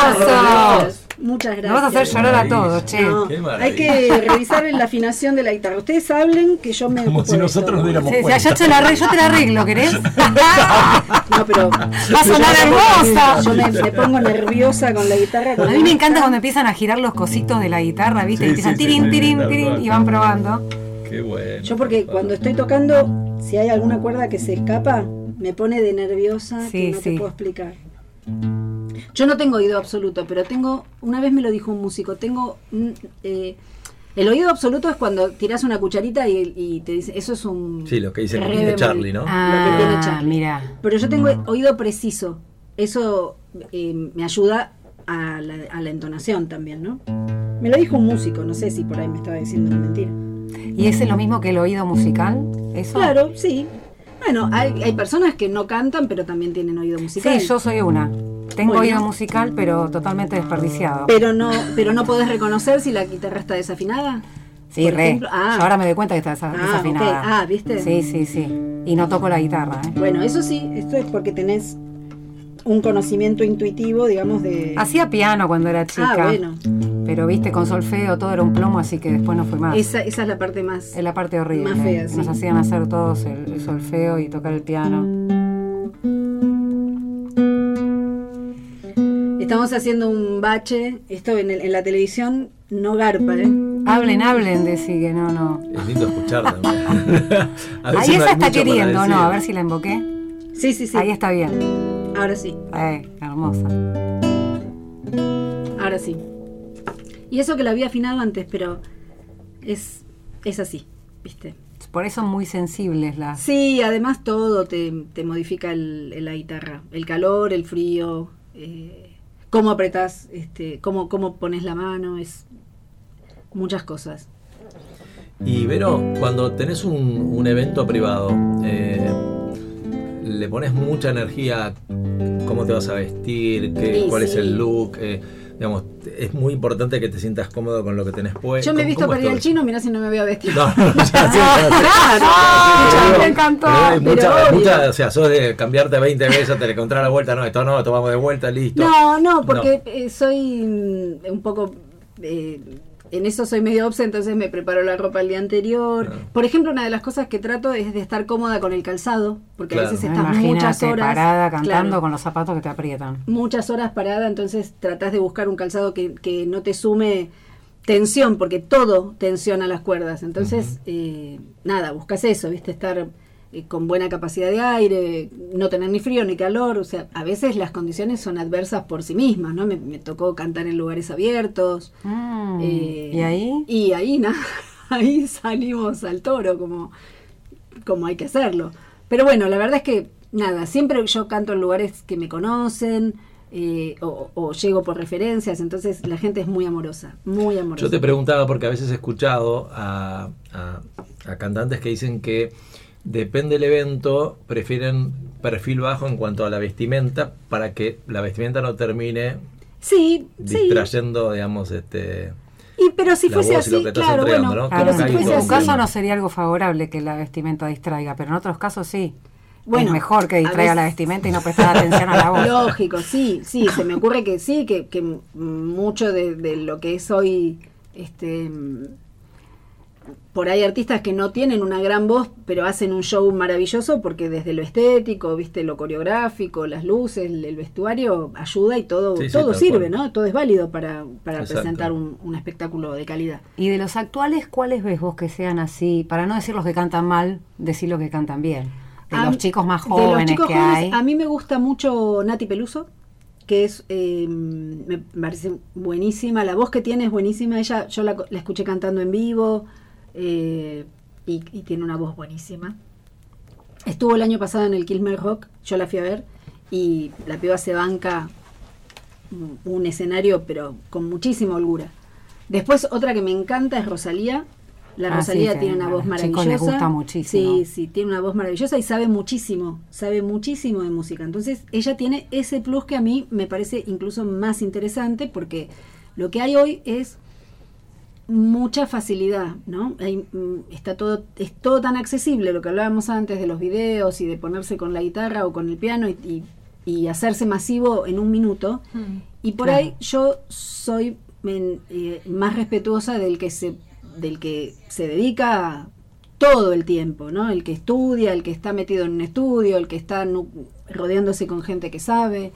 Eh, También es, es fácil llegar hoy porque hay más facilidad, digamos, como para llegar, como para acceder o lo que fuera, pero es difícil mantenerlo. sí. Y, y ahí sí. está el trabajo que uno tiene que Mira, hacer, me parece. Hay ¿no? un mito en esto de que es fácil llegar porque es tanto lo que se ve. Vos, vos entrás a, a una plataforma muy conocida y muy accesible para nosotros que es YouTube y vos encontrás de todo, de todo.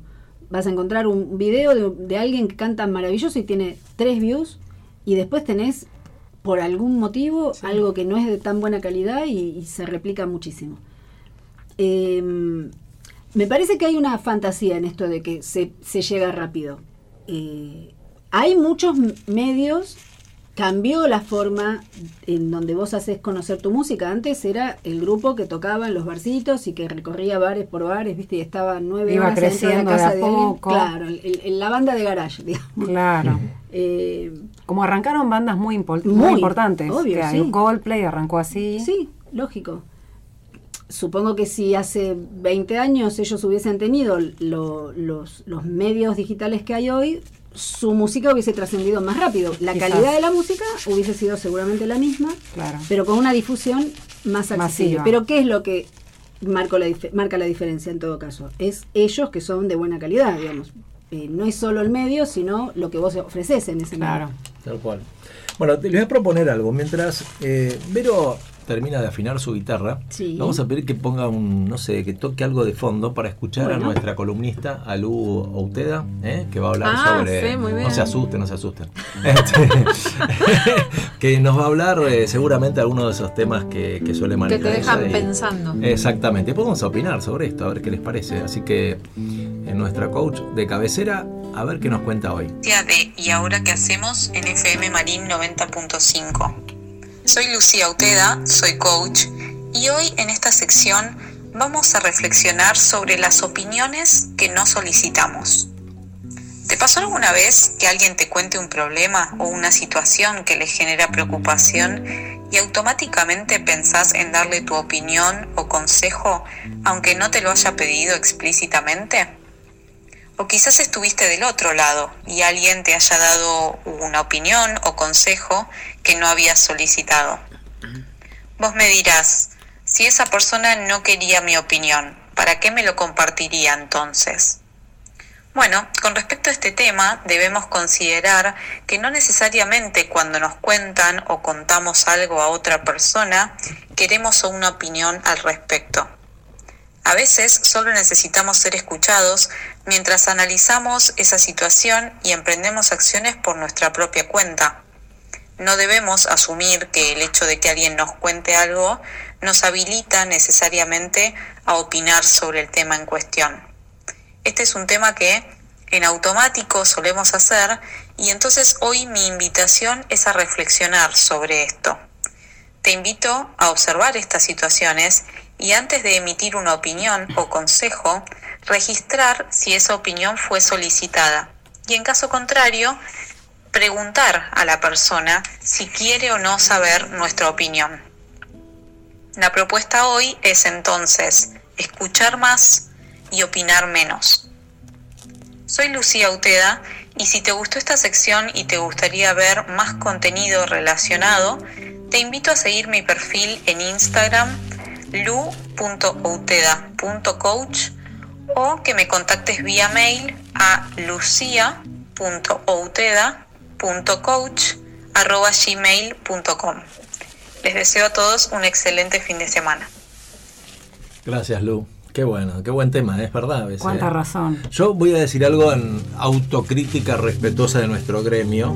A veces nos pasa a los hombres esto, de que cuando, una, cuando tu mujer o alguien te cuenta algo, automáticamente eh, eh, eh, digamos, querés solucionar el tema, querés encontrar una solución. Ah, porque decís, mira, tuve un quilombo con el laburo y te acabo de decirle, y vos decís, pará, solamente te quiero contar, no necesito que, me, que opinen. ¿No- ¿Les pasa a ustedes a veces sentir eso? Todo el tiempo. Como si uno Sí, buscara- Sí, eso es una máquina de. Empiezo a ofrecerte soluciones cuando no terminaste de contar todavía, más o menos.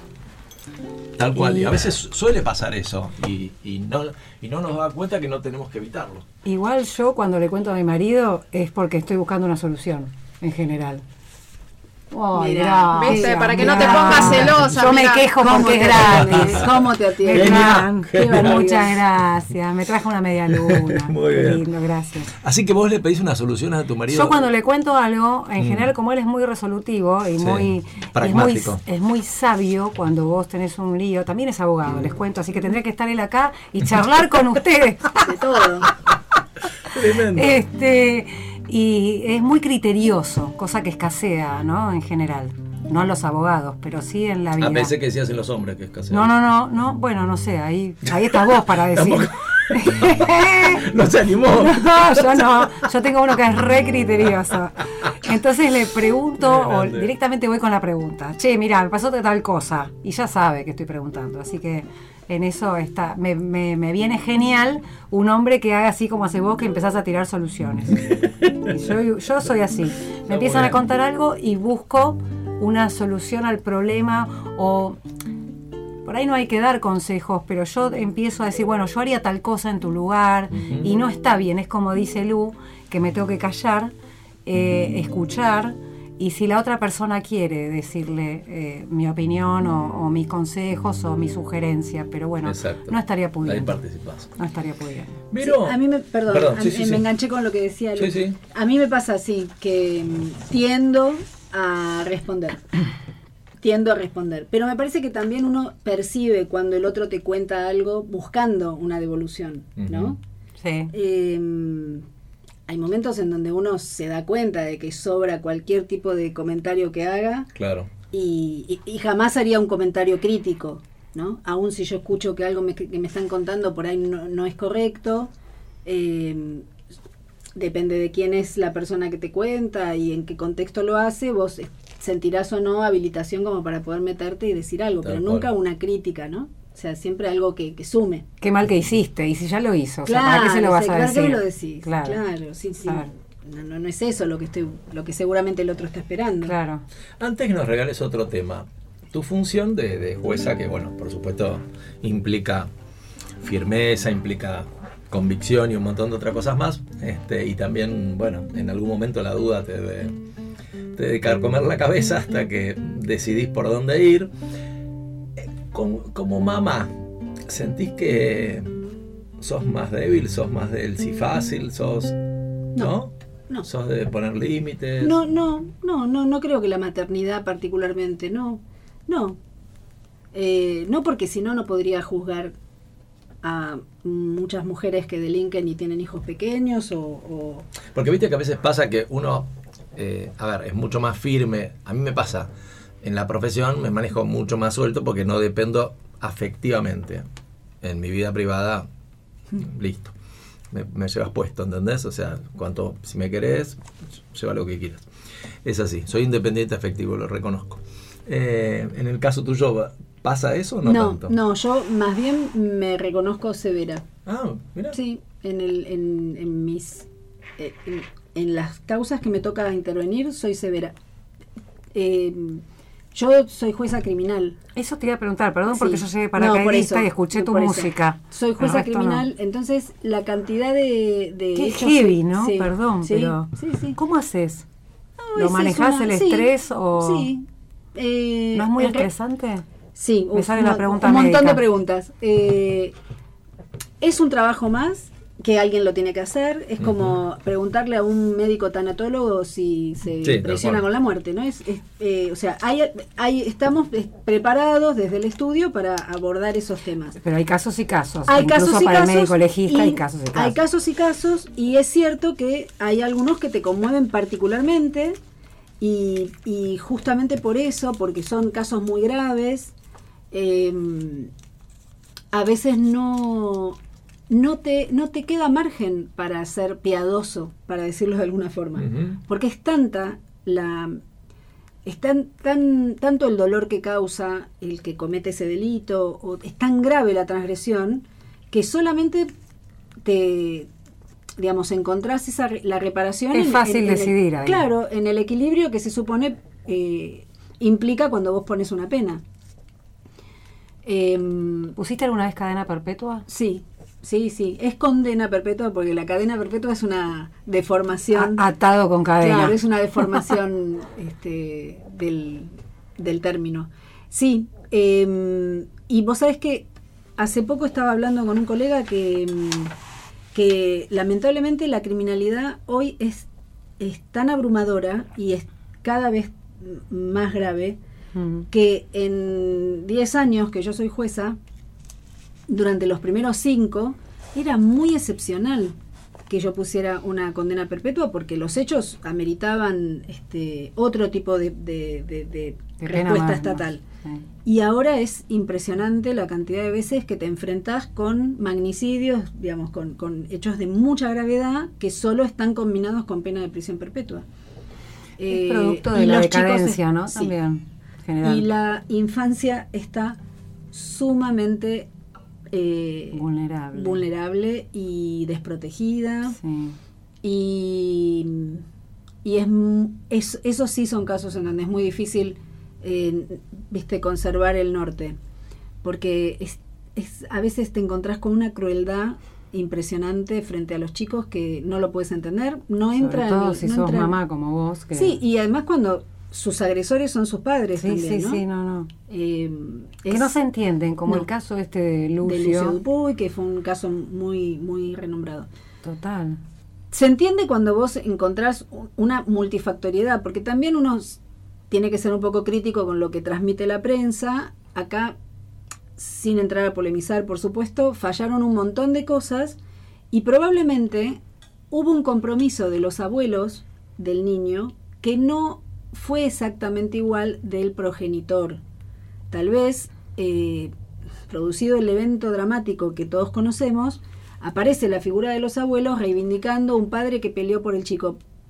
yo guardo mis reservas sobre eso porque tal vez no fue exactamente así. Igual yo no voy a opinar sobre un caso que no conozco porque sería No, no, por irresponsable, supuesto, pero sí, claramente lo que acá hubo es una interpretación desde mi punto de vista un poco eh, dogmática y, y sin mucho sentido.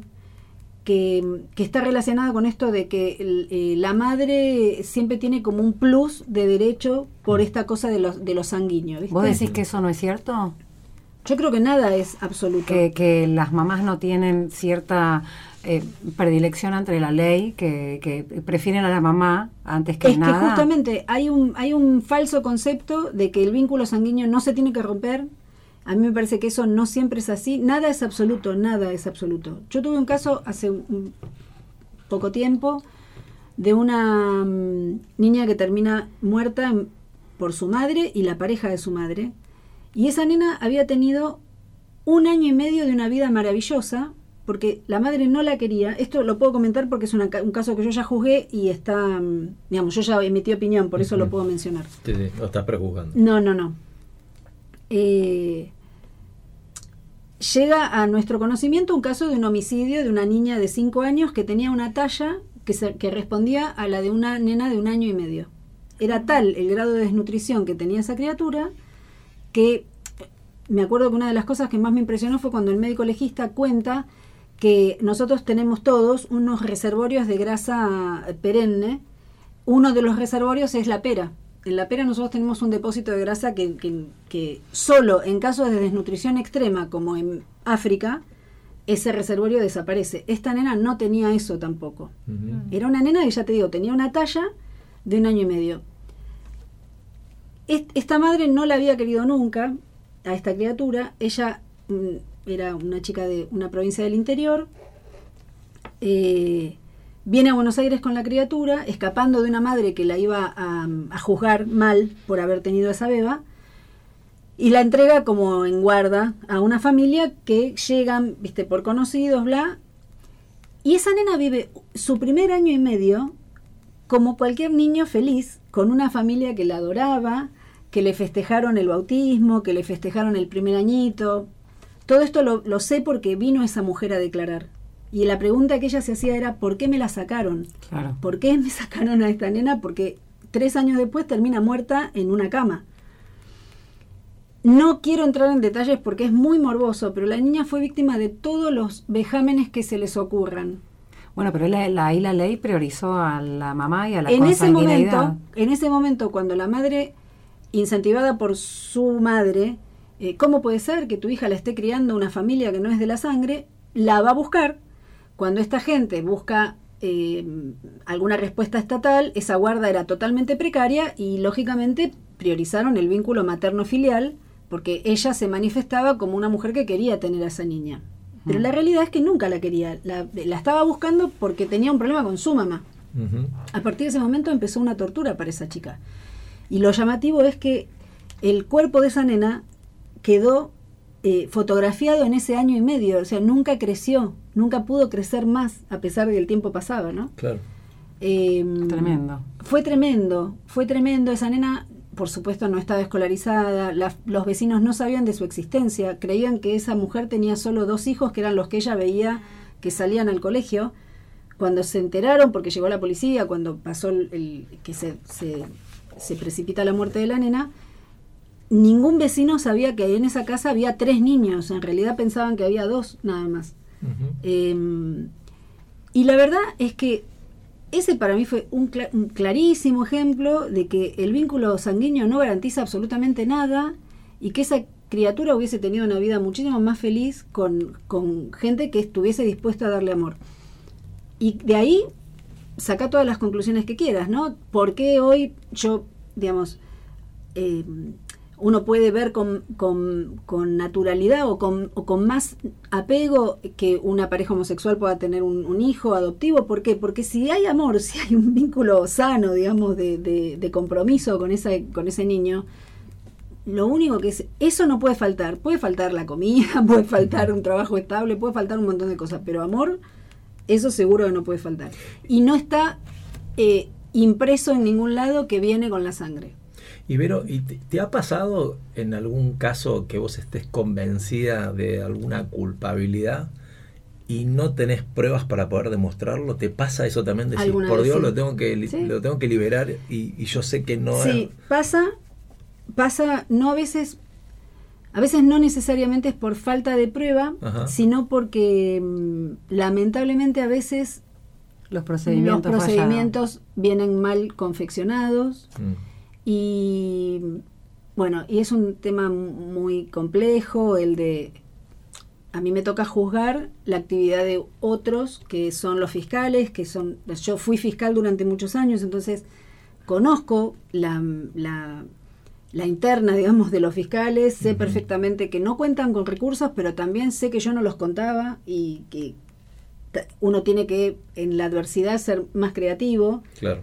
Eh, a veces te pasa que te encontrás con errores que son, lamentablemente los, ten- los, lo- los- los tenés que resolver desde un equilibrio normativo que es que frente a un error o frente a una cosa que no se hizo como corresponde, bueno, no lo puede Sí. pagar el Por la duda justiciable. aclaramos a los oyentes que los juicios tienen como reglas, como el truco. O sea, si no cantaste en vivo el primer, en la primera mano, no puedes cantar en la segunda, digamos. Y a veces ese tipo de procedimientos que son se han hecho de manera equivocada, quizás te zafan de una situación que en Bueno, realidad... hay una serie muy conocida, que lo voy a decir yo para que ustedes no digan nada de la serie y de lo que pasa en la serie, que se llama Dexter. No sé si la vieron, que es de un médico forense que eh, trabaja en la policía de Miami, pero que además es asesino serial Claro. de casos no resueltos o donde la justicia tuvo estos impedimentos. Sí, donde no llegó. Entonces no llegó y era culpable la persona, bueno, Dexter se ocupa. Claro, claro, claro. Sí, sí, tenía una idea. Es muy linda esa serie, va, Sí. linda, muy, muy A ver, thriller, pero... Sí, convengamos que, que hay un, un compromiso, digamos, de los fiscales también cuando se trata de casos graves en donde hacen un esfuerzo muy grande para que la causa llegue a buen puerto, ¿no? A veces los errores se ven más por ahí en causas de menor valía que en casos muy, muy graves. Sí, sí, sí. Eh, yo preferiría no tener casos tan graves, pero cuando los tengo, por suerte, los procedimientos están bien y Mm. uno puede arribar a una condena sin mayor dificultad. ¿Y la prensa hace ahí fuerza o no? En Este, muchos ¿Está casos influenciada Sí, para que hagan las cosas rápido, casos bien? Sí. en muchos casos sí. Em, la verdad que el manejo de los medios es un tema hoy bastante complejo también. Yo, cuando era fiscal, tenía por ahí mm, más cercanía con los medios porque como el, el caso era inmediato y la noticia es inmediata, entonces por ahí tenías, te estabas trabajando un tema y tenías a los móviles afuera, ¿viste? Claro. Eh, yo siempre traté de mantener cierta distancia,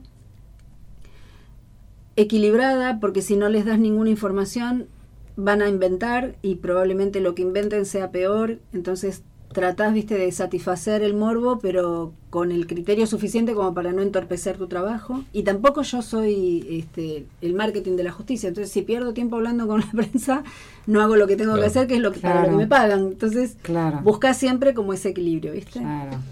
Eh, mm, lógicamente, eh, la prensa hace un, un- un- quieran o no, generan una presión extra y, y bueno, y el equilibrio también está en el propio convencimiento, ¿viste? Cuando vos estás absolutamente convencido que eso es de determinada manera, vas a poder fundamentarlo y después siempre va a haber alguien que se va a quejar, siempre.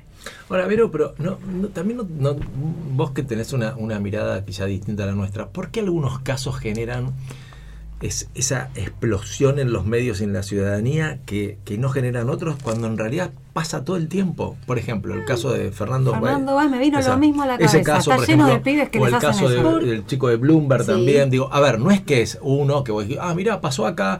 Bueno, por ejemplo, García Belsunce, que claro, yo me imagino, García Belsunce tenía todos los condimentos para que los medios, ¿entendés? Claro. Es que Una ese familia de zona norte, en fin, tiene Digo, en un momento del país que explotaba por el aire. Claro, exacto, Porque digo- también ese es otro, otro- o sea, hay, son muchos, Muchos muchas, fa- factores, claro, muchas claro, razones, Es verdad. muchas razones. Porque si hubiese sido, en vez de García Porque- García solo, No, capaz que pasa desapercibido. pero por ahí esa, esa noticia sirve más. para marear otra cosa que está pasando. Por Entonces la publico O sea, y hago todo el tiempo eso. Nosotros podemos especular sobre cuál sería el motivo por el cual tal o cual caso pega más. Hay, hay un morbo de base que tenemos todos, que es el mismo morbo de cuando estás en la ruta y ves que se pega un palo a alguien y vas despacito, ¿viste? O sea, Sí. ¿por qué lo hacemos?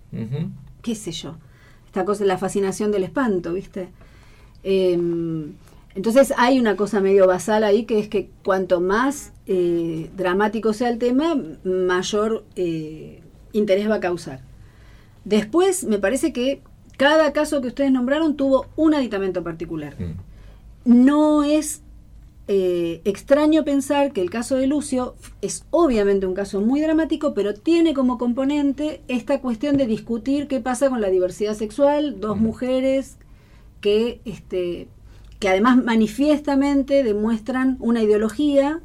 ¿no?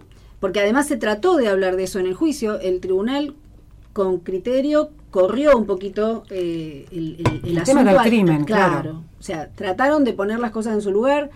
Hubo un intento de hacer de esto una cuestión de género y, y- y- y me parece que con, con buen tino el tribunal se centró a lo que ya era de por sí dramático, que era un Sí, homicidio espantoso, con- total. agravado Sí, por el vínculo. Entonces, se- ya teníamos pena, condena perpetua de aquí a Luján. Después Baez Sosa tiene otra cuestión que tiene que ver con la discriminación. Tiene que ver con el con la cuestión de un grupo de gente supuestamente bien eh, Claro. bien acomodada contra el chico bueno, hijo de porteros que se- viste representa el- la humildad, el trabajo. Sí. Pobrecito, ¿no? Por supuesto, estamos hablando de un crimen tremendo y que además tiene otra cosa para mí. Burlando. No, no, más allá de burlando, que no puede tener un mejor apellido ese señor. Eh, Lo quiere, se ve que lo quiere. claro.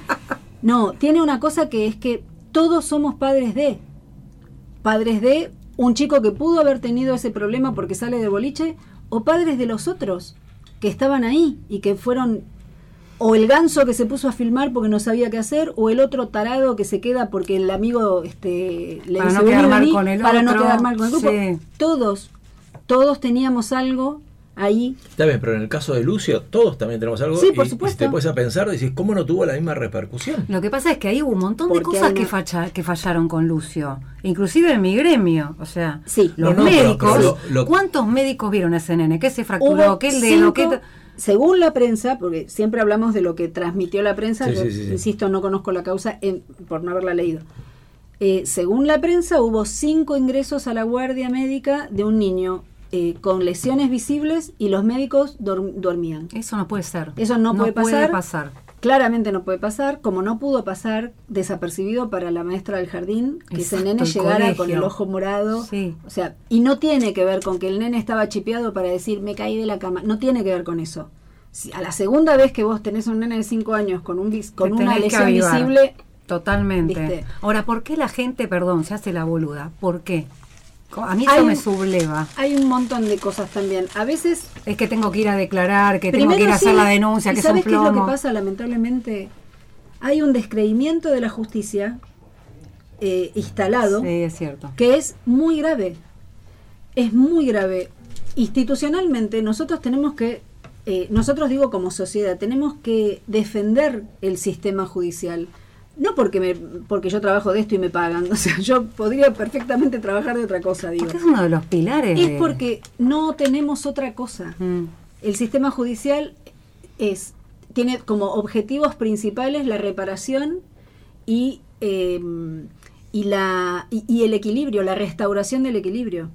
Absolutamente, Entonces, no garantiza eso. claro, entonces, Sin eso, si vos ¿dónde no tocamos el timbre? Claro, si no Pero la gente no cree eso y ya. la claro, después pasa que individualmente hay personas que tienen que pasar por un, por un proceso y, y entonces dependiendo de qué repercusión, digamos, de cómo impacta ese proceso en su vida, si tienen buena receptividad, buenos operadores y bla, por ahí cambian de opinión.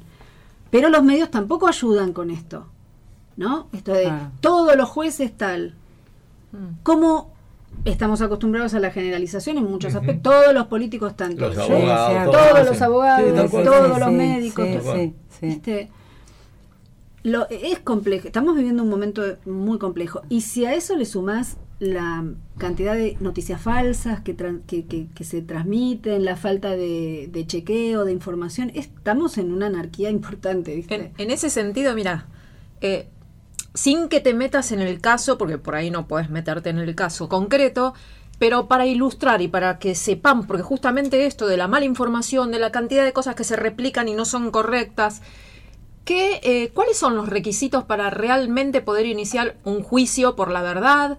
¿Y cuándo se puede? ¿Cuándo no se puede? En los casos, prim- primero, eh, el juicio por la verdad, bueno, se supone que es un procedimiento en donde se tiene que producir prueba de, de manera contradictoria y nunca va a haber un pronunciamiento de responsabilidad criminal porque por X motivo eh, no hay no hay posibilidad procesalmente hablando. Si Pongámosle el caso. O pongámosle sea el caso de al pedo. Sí. No tiene no, pena. No, no, no. Ah. Esto, es- este es el tema. No es para todos los casos y tiene que haber un, un objetivo. Y el objetivo generalmente está vinculado con la necesidad de reparación de la víctima. No es el imputado el que puede pedir el juicio por la verdad para limpiar su buen nombre. En todo caso, tendrá que hacer una querella por in- injurias si es que le correspondiera. Pero déjame que te, que te ponga un, en- en este este contexto. Si algo hoy a mí me, me genera satisfacción es cuando intervengo en los hechos de abuso sexual, porque de verdad las, las víctimas, niñas o varones, encuentran la verdadera reparación en el momento que obtienen una sentencia condenatoria para su agresor. Claro. El vivir con ese estigma de haber sido un niño o niña víctima de abuso es muy difícil. Sobreponerse a eso es muy, muy difícil. Lleva muchísimo tiempo, terapia, contención, amor, este, pasar por miles de, de- de situaciones íntimas, ¿no? De, em, el desarrollo es un momento crítico, empezar a tener un vínculo sentimental con un otro es otro momento crítico, es, es todo muy complejo Total. y, y generalmente son víctimas pequeñas que tienen toda la vida por delante Y que a veces lo archivan. y que lo guardan y, lo que después lo pueden sacar en un 30 momento años después. exacto entonces Bueno, acuérdate de Entonces, Malenchini, el tema de Malenchini. claro, gente de Yo 50, tengo, 60 tengo, años que lo tengo confesó. pacientes, tengo una que te- tiene 50 años que vino por estética y yo te- termino haciendo un vínculo porque nos seguimos viendo y son consultas largas y me contó que fue abusada a los 6 años y lo recordó en esos días. claro Lo había archivado total. Ahora, ¿por qué puede prescribir si la víctima, ese caso, si la víctima habla cuando puede? bueno Que puede El- ser en el- cualquier momento el de su concepto vida. de la prescripción tiene que ver con que el, el Estado tiene un tiempo para pronunciarse eh, frente a una mm, transgresión normativa. Eh, se supone, esto es una convención, digo, la ley es una convención, es, es lo que se decide que representa a la mayoría. Se supone que para un hecho muy grave, el término máximo para la prescripción son 12 años. Si en 12 años, desde ocurrido el hecho, el Estado no procuró eh, responsabilizar a alguien, se entiende que ha perdido interés. ¿Se entiende eso? ¿Sí? Mm. Sí, es una ficción. Es una se ficción, pero, Claro. es, pero por eso digo En que este es- caso es es una- un- una- Bueno, en los casos de abuso, digamos, a lo largo de la evolución de este tipo de materia específica, se notó que justamente había muchos casos que quedaban sin, sin poder eh, ser perseguidos porque las víctimas resignificaban su abuso cuando ya había pasado mucho más tiempo que el de la prescripción. Se, dictó, se dictaron leyes que acomodaron eso, que son la famosa ley Piazza y las modificaciones al, al artículo 62 del Código Penal que habla del tiempo para la prescripción. Pero la ley Piazza es desde que se dictó la ley, no cubre los casos anteriores. No, porque Lo que pasa es que si tenés una ley más benévola, se aplica esa y no la, la más severa para la, Y además la porque hay un- el supuesto imputado. Claro, y además porque hay un concepto de irretroactividad que tiene que ver con lo que a nosotros nos da seguridad de que hoy estamos en la radio comiendo facturas y escuchando música y esto no es delito dentro de cinco años. Claro. Hoy no es delito, entonces nadie hoy me podría juzgar por algo que es lícito, porque dentro de cinco años a alguien se le ocurra que esto sea una conducta delictiva. Entonces la irretroactividad tiene un, un sentido que es de protección para la ciudadanía también. No es eh, para jorobarle la vida a- a- al chico este, ¿Y de- qué haces del con los de casos de antes de la ley Piazza? Los casos anteriores a la ley Piazza han tenido un tiempo de juzgamiento y si lamentablemente no se pudieron juzgar, no, no, va- no va a haber posibilidad de que haya un, un reproche penal.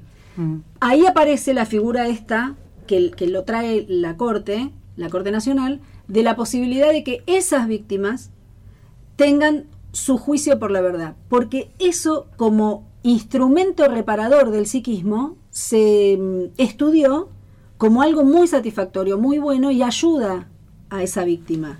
Entonces el Estado le dice, bueno, ok, yo no voy a poder juzgarlo, yo no lo voy a meter preso, pero si vos necesitas que esto se, se esclarezca y porque detrás de una víctima que no habló hay años de negación social también del tema, ¿no? Hay un reconocimiento social del imputado que uno sabe que es un cerdo despreciable y la gente lo sigue queriendo. Incluso hay familiares en- de la sí. víctima que lo saben lo que Sí, ocurrió bueno, y tampoco dicen nada ni ayudaron famoso. sabiéndolo. Ni hablar, o sea, entonces, y eso- ese es un caso incluso más loco, porque ahí hubo un pronunciamiento, ¿Cuál? eh, el del caso del técnico, ahí hubo un pronunciamiento eh, de condena Sí, sí, sí, y hay una mm, aceptación social del personaje del imputado Increíble. como, como un tipo canchero, Sí, sí, tal divertido y una eh, relativización de la víctima también, que termina siendo 300 veces más víctima porque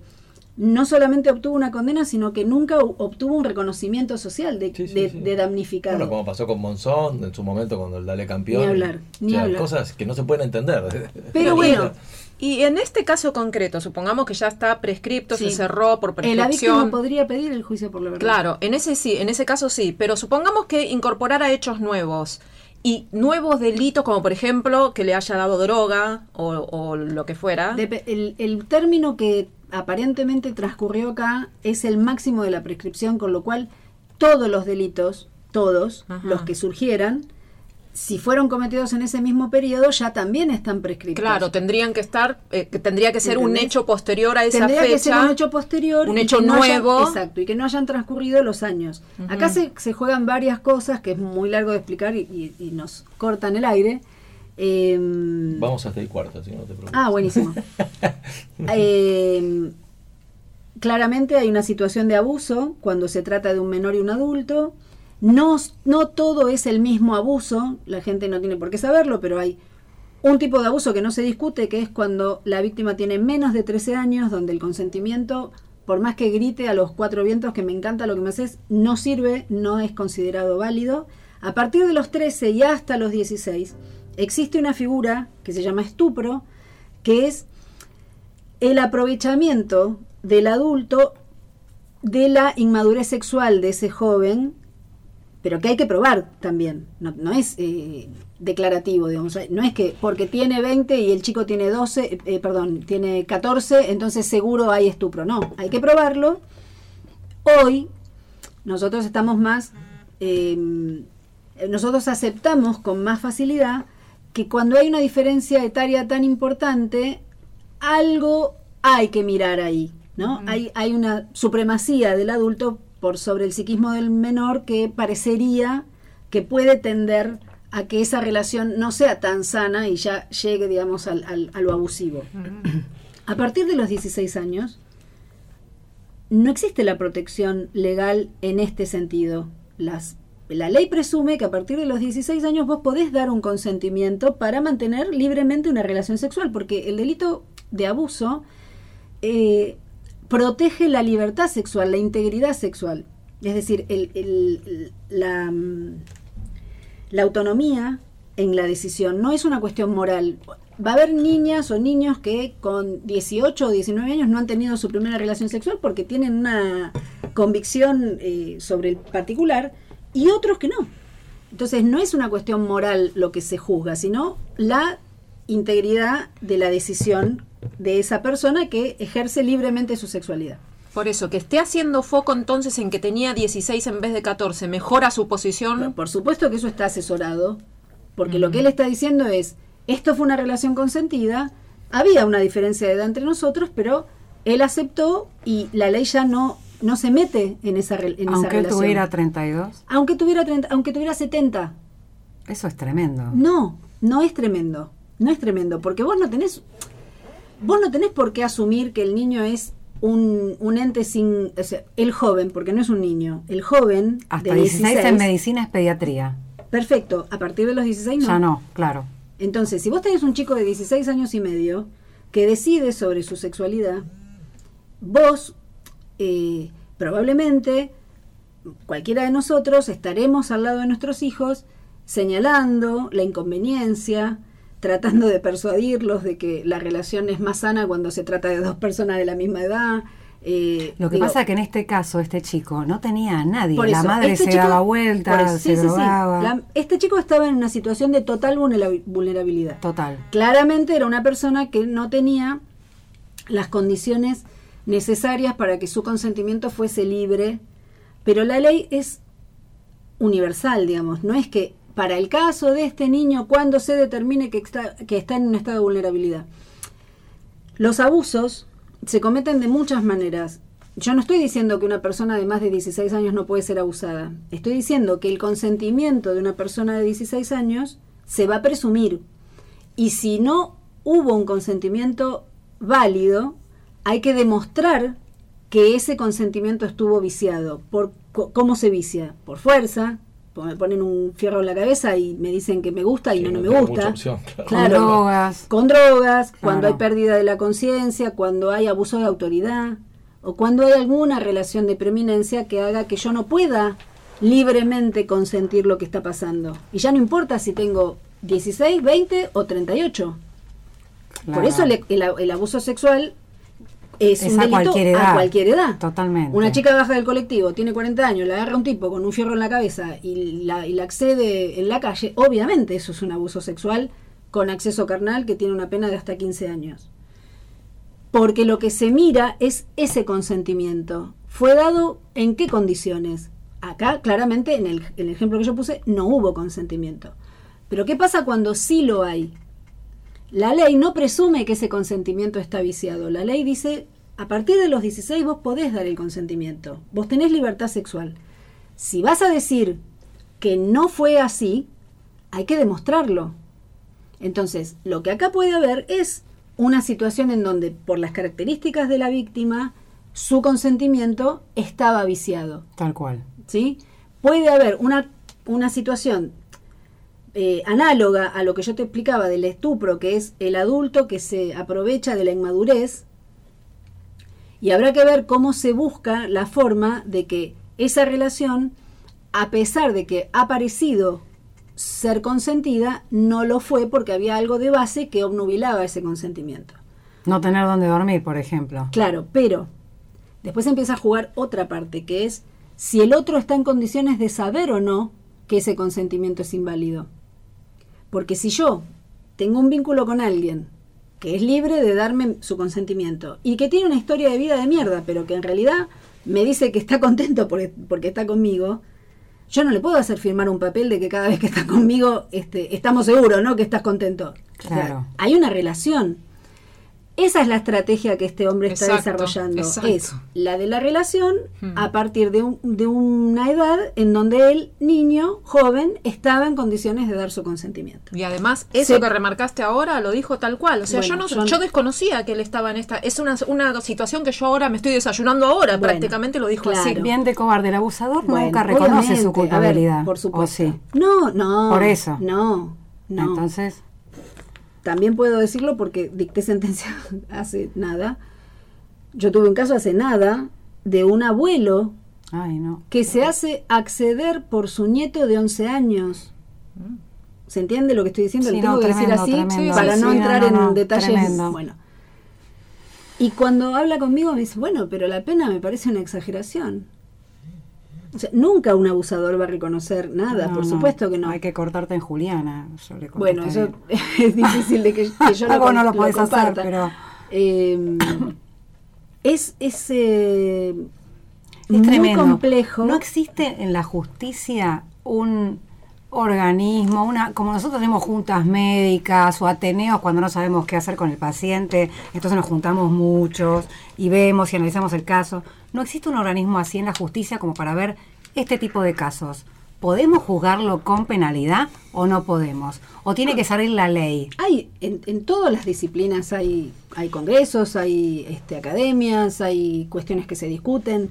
Los casos después llegan dentro del procedimiento a ser juzgados o no. A mí, en este caso, me toca juzgarlo con un procedimiento en donde el fiscal y la defensa acuerdan 11 años de prisión y fue por ahí la condena. No, pero yo te hablo del caso de este chico de Jay Mamón, del, del, Es del- que, el caso nene. no, es que el caso no admite demasiada discusión desde el punto de vista técnico.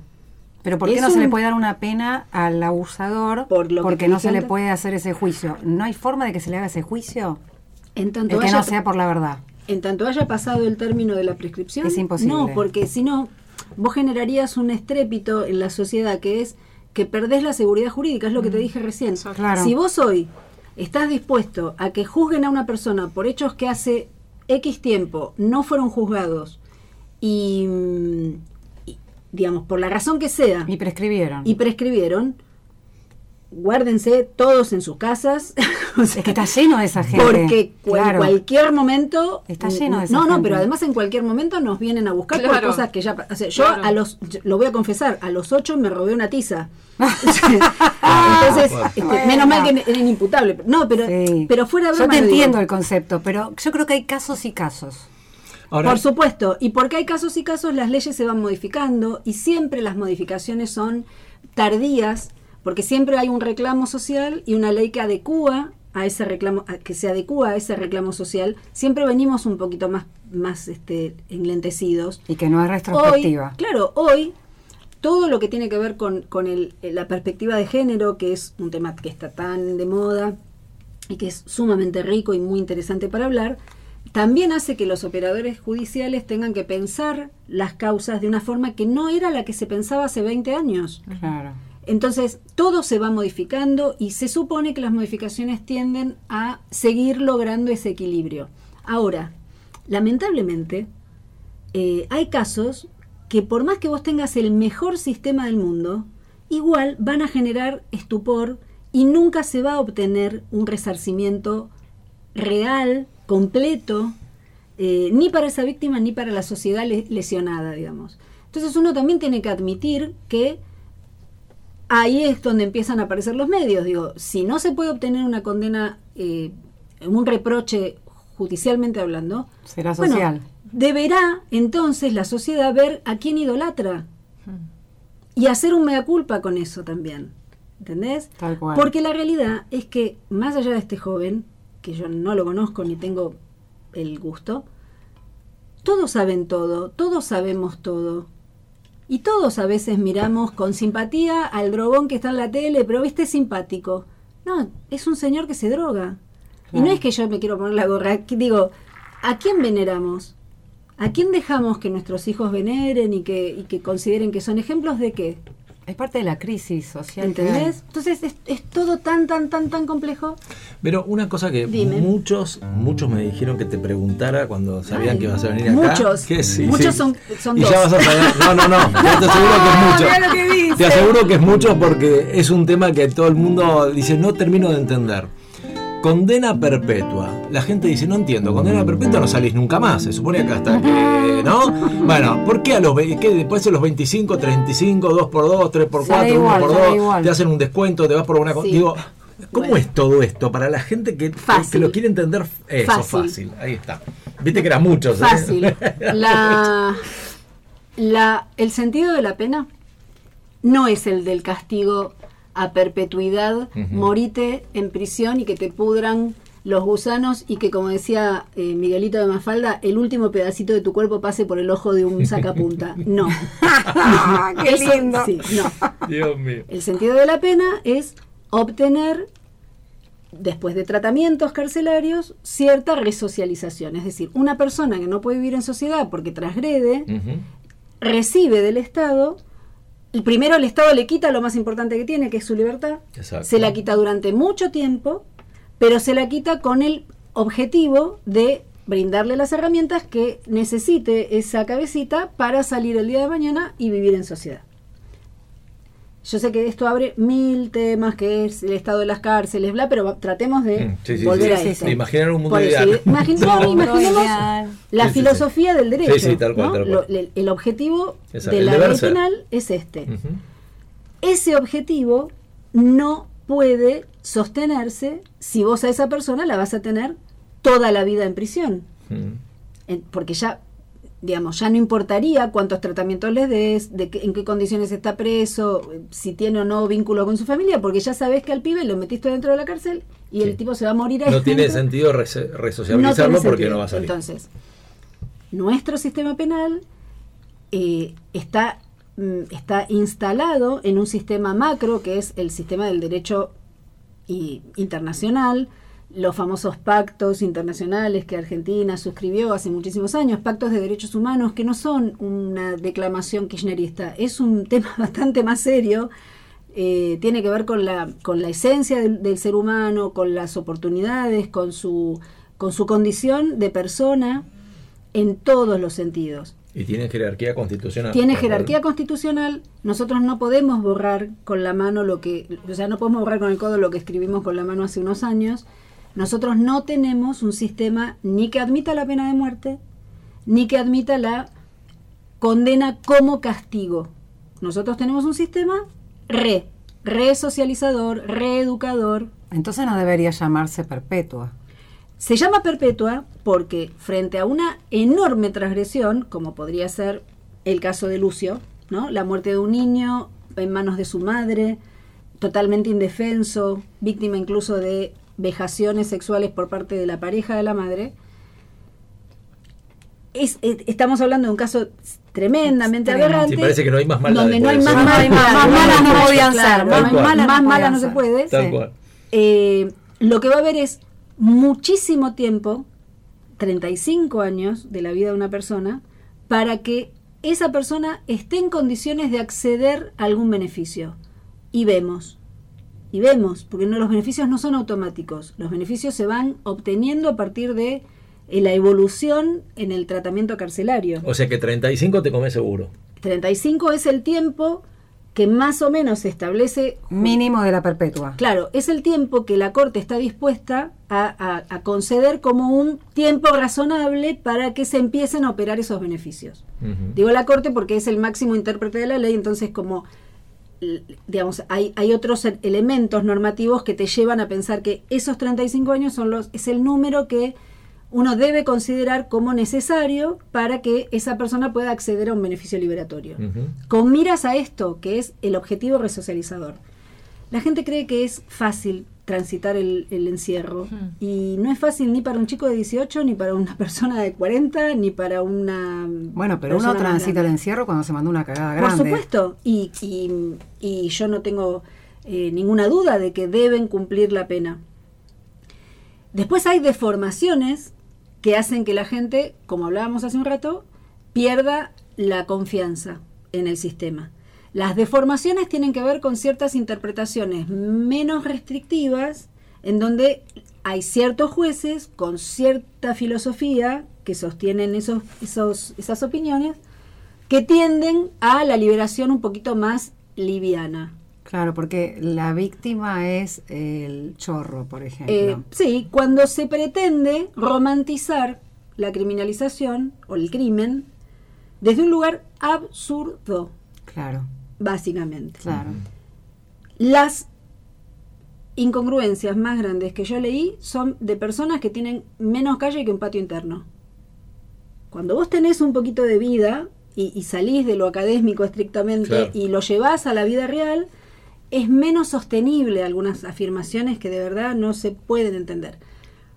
Pero también es cierto que la justicia tiene que buscar un equilibrio entre el clamor de la venganza, que es lo que generalmente mueve a una masa, Mm. y eh, lo aspiracional, que es eh, la condena justa. Un país, cualquier país, una sociedad, es más sabia, es más seria, es más eh, rica en sus valores cuanto menos crimen tiene. Claro. no cuanto más pena imponga. Porque eso habla de una degradación de la sociedad que es mucho más seria. Sí, ¿Entendés? re, Entonces, sí. el juez tiene que encontrar también ese equilibrio entre decir, bueno, esta es una enorme transgresión, esto merece una pena, vos te tenés que ganar la libertad, porque yo no te puedo sacar otra cosa. Entonces, vos tenés que recuperar tu libertad, pero demostrar que estás en condiciones de... Yo no tengo por qué presumir que vos sos una pobre víctima del sistema y como fuiste, eh, tuviste la mala suerte de juntarte con gente mala. No, Claro. no, yo cuando tengo juicios, tengo una persona que está imputada, una persona que es víctima y testigos que por ahí parten todos del mismo estrato social. Pero en ese juicio hay solo uno que está imputado. Los demás son gente de valores, que laburan, que se levantan a las 4 de la mañana y que se acuestan a las 12 de la noche. Y que tratan de criar a sus hijos en valor. Entonces no es siempre que los- el medio condiciona eh, esto de romantizar el crimen. No, yo soy más de creer que hay algo que es la autodeterminación.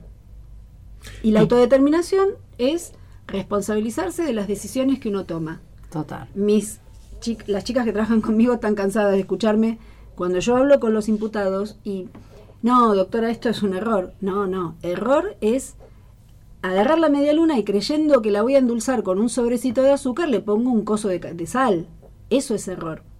Lo que usted cometió, señor, es salir con un arma, robarle a una persona, es un delito. Eso no es un error. Error es cuando me salgo medio dormida y me pongo eh, la remera al revés con la costura para afuera. Eso es un error. Qué lástima que Ahora- no todos los jueces son como vos. Yo soy, Ahora, pero yo soy como soy y hay otro montón de jueces que son buenísimos y que hay y otro, otro montón de personas que se ocupan un montón. La gente creería más en el sistema judicial. Ahora, Vero, una, un, un tema. ¿Y sí. cómo todo lo que vos explicaste, que me pareció maravilloso, cómo combina con Robledo Puch, que sigue viviendo en, en su Sacaste cárcel? la, no sacaste la pregunta. Bueno, Robledo es un caso interesante porque mm, él está no pasado, recontrapasado Sí, sí, para sí, obtener sí. la libertad. El tema es que... Tiene millas a favor. Sí, sí, sí, sí, sí, tiene todo. El tema con Robledo es que hay un dictamen pericial hace muchos años, que se fue reactualizando, obviamente, no es que se quedaron con uno del año 80, eh, que habla de una, eh, para decirlo fácil, y, y por ahí me estoy equivocando en el término, como de cierta sociopatía que hace que él sea realmente una persona difícil de reinsertar en la sociedad. Yo me animo a pensar que es, eh, va a ser poco probable que si no se reúnen ciertas características, Robledo obtenga la libertad, hasta que las cumpla. Es decir, cuando aparezca un, un domicilio que lo quiera tener, un tutor que se quiera hacer responsable y cuando los informes eh, del servicio penitenciario den, den bien, mal que le pese a los jueces que tengan que resolver, deberán resolver Sí, hay un sobre la abogado que libertad. parece que está dando vueltas Es por ahí. que, es Mm. que también hay una, hay una cosa, Mike, esto es, digamos, tal vez no debería decirlo, pero hoy Robledo Puch, ¿qué riesgo representa realmente? Es un hombre arruinado de más de 70 años que con toda la furia puede pasear al perro y si el perro le tironea un poco el brazo se cae.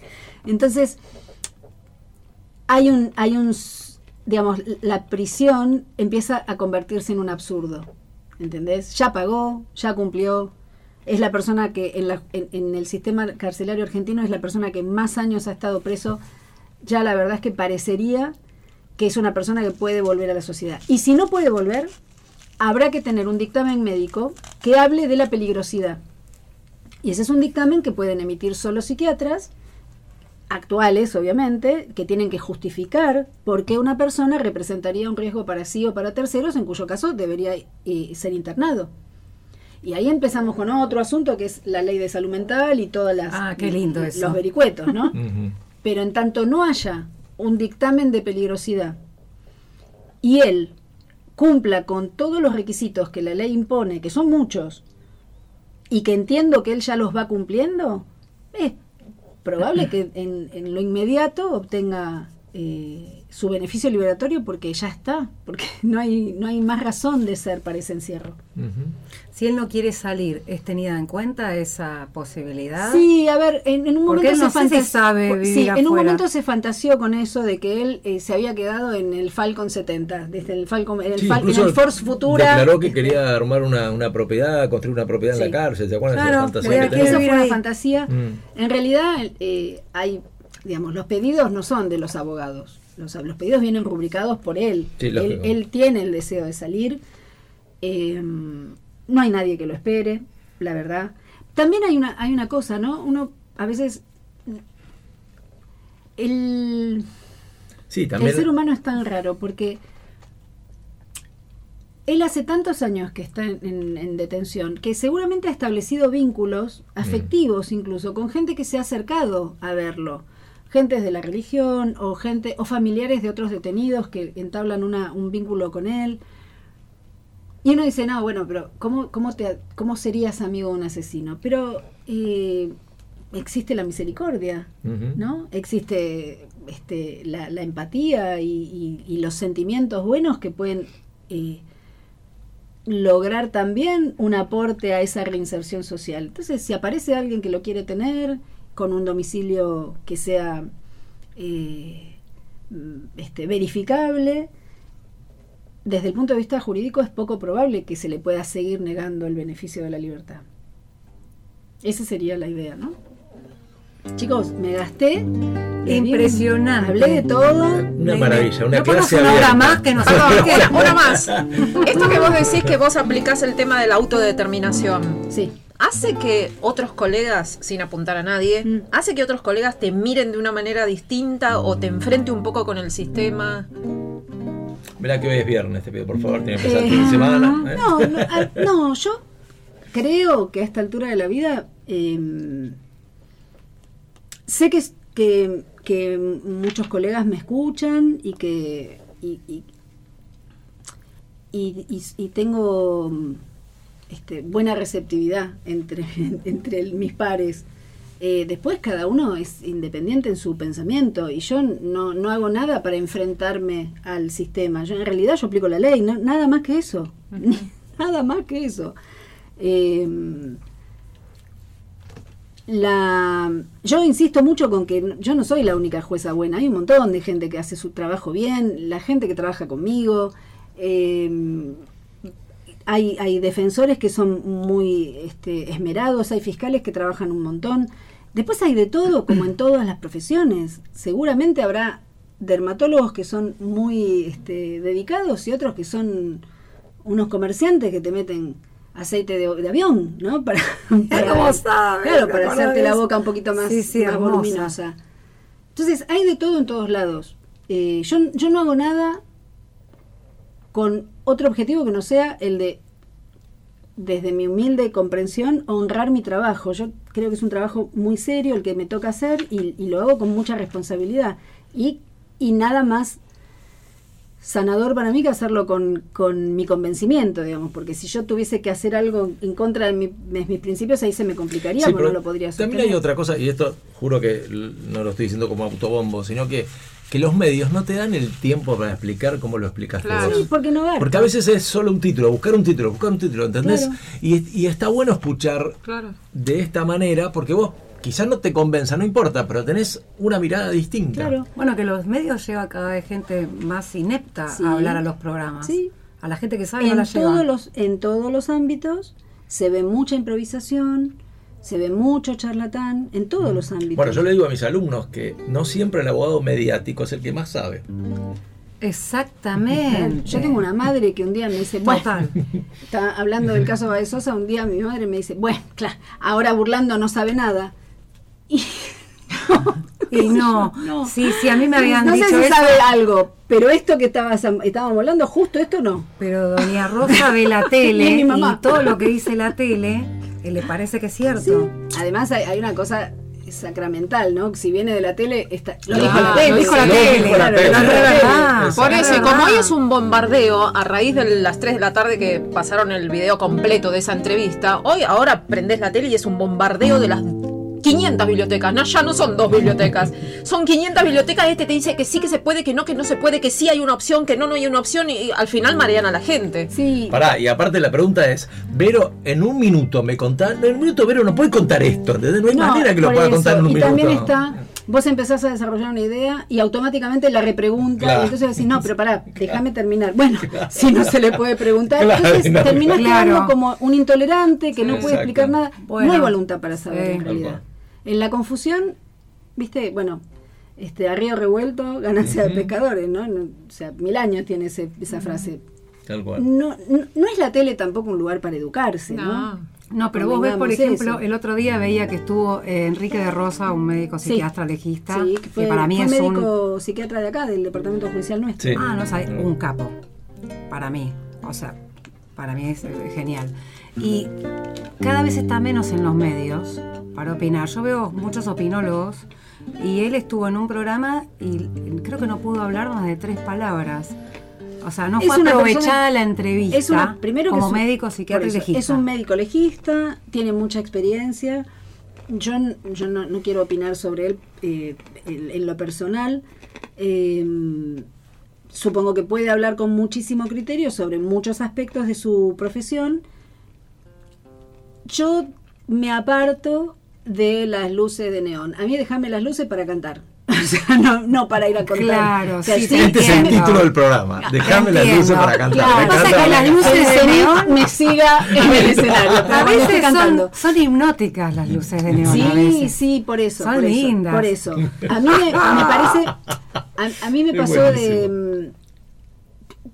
mm, Realmente yo tuve dos o tres veces que tuve que dar una opinión porque me consultaron sobre un tema y, y- digamos y, y fueron esas tres veces, viste, algo muy excepcional.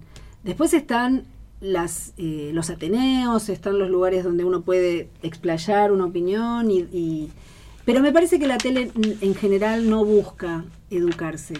La tele es negocio y uno tiene que aceptar que eso es así y Exacto, no y cuestionarlo demasiado. Sí. Y si puede entender eso y lo mira como un entretenimiento, tiene que tener el mismo sentido, el mismo poder hipnótico que tiene Eli.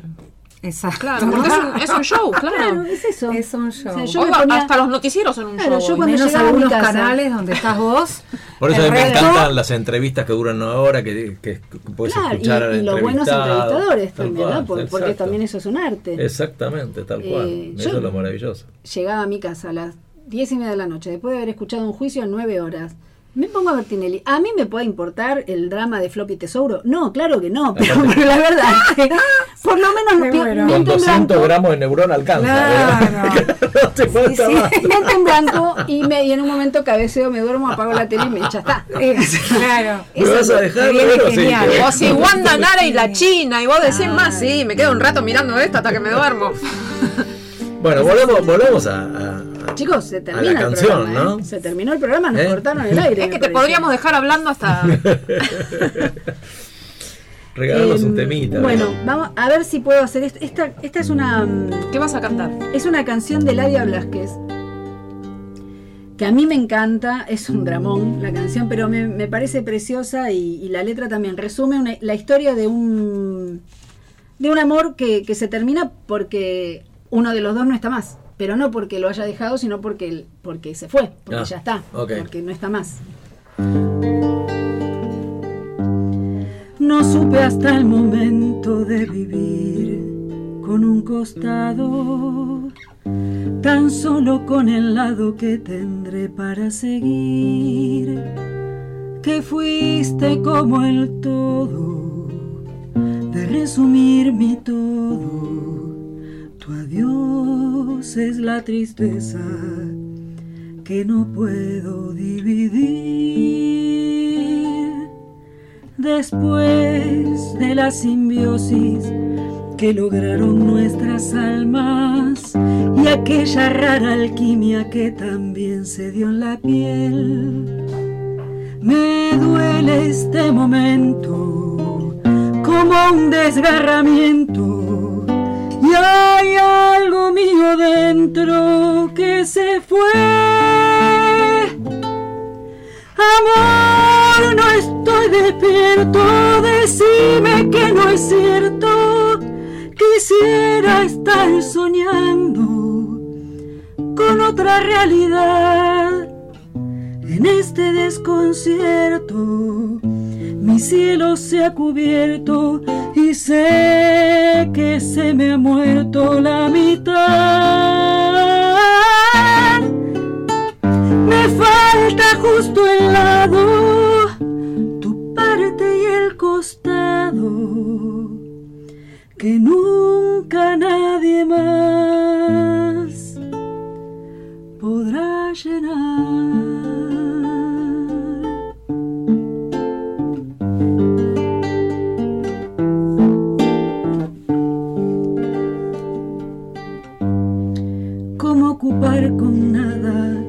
Ese hueco de tu almohada? ¿Quién puede ya sentarse en el que fuera tu lugar? El drama y la comedia. Voy a vivir a medias, tendré que transcurrir sin tu mitad. Amor, no estoy despierto. Decime que no es cierto, quisiera estar soñando con otra realidad. En este desconcierto, mi cielo se ha cubierto y sé que se me ha muerto la mitad. Me falta justo el lado, tu parte y el costado que nunca nadie más podrá llenar.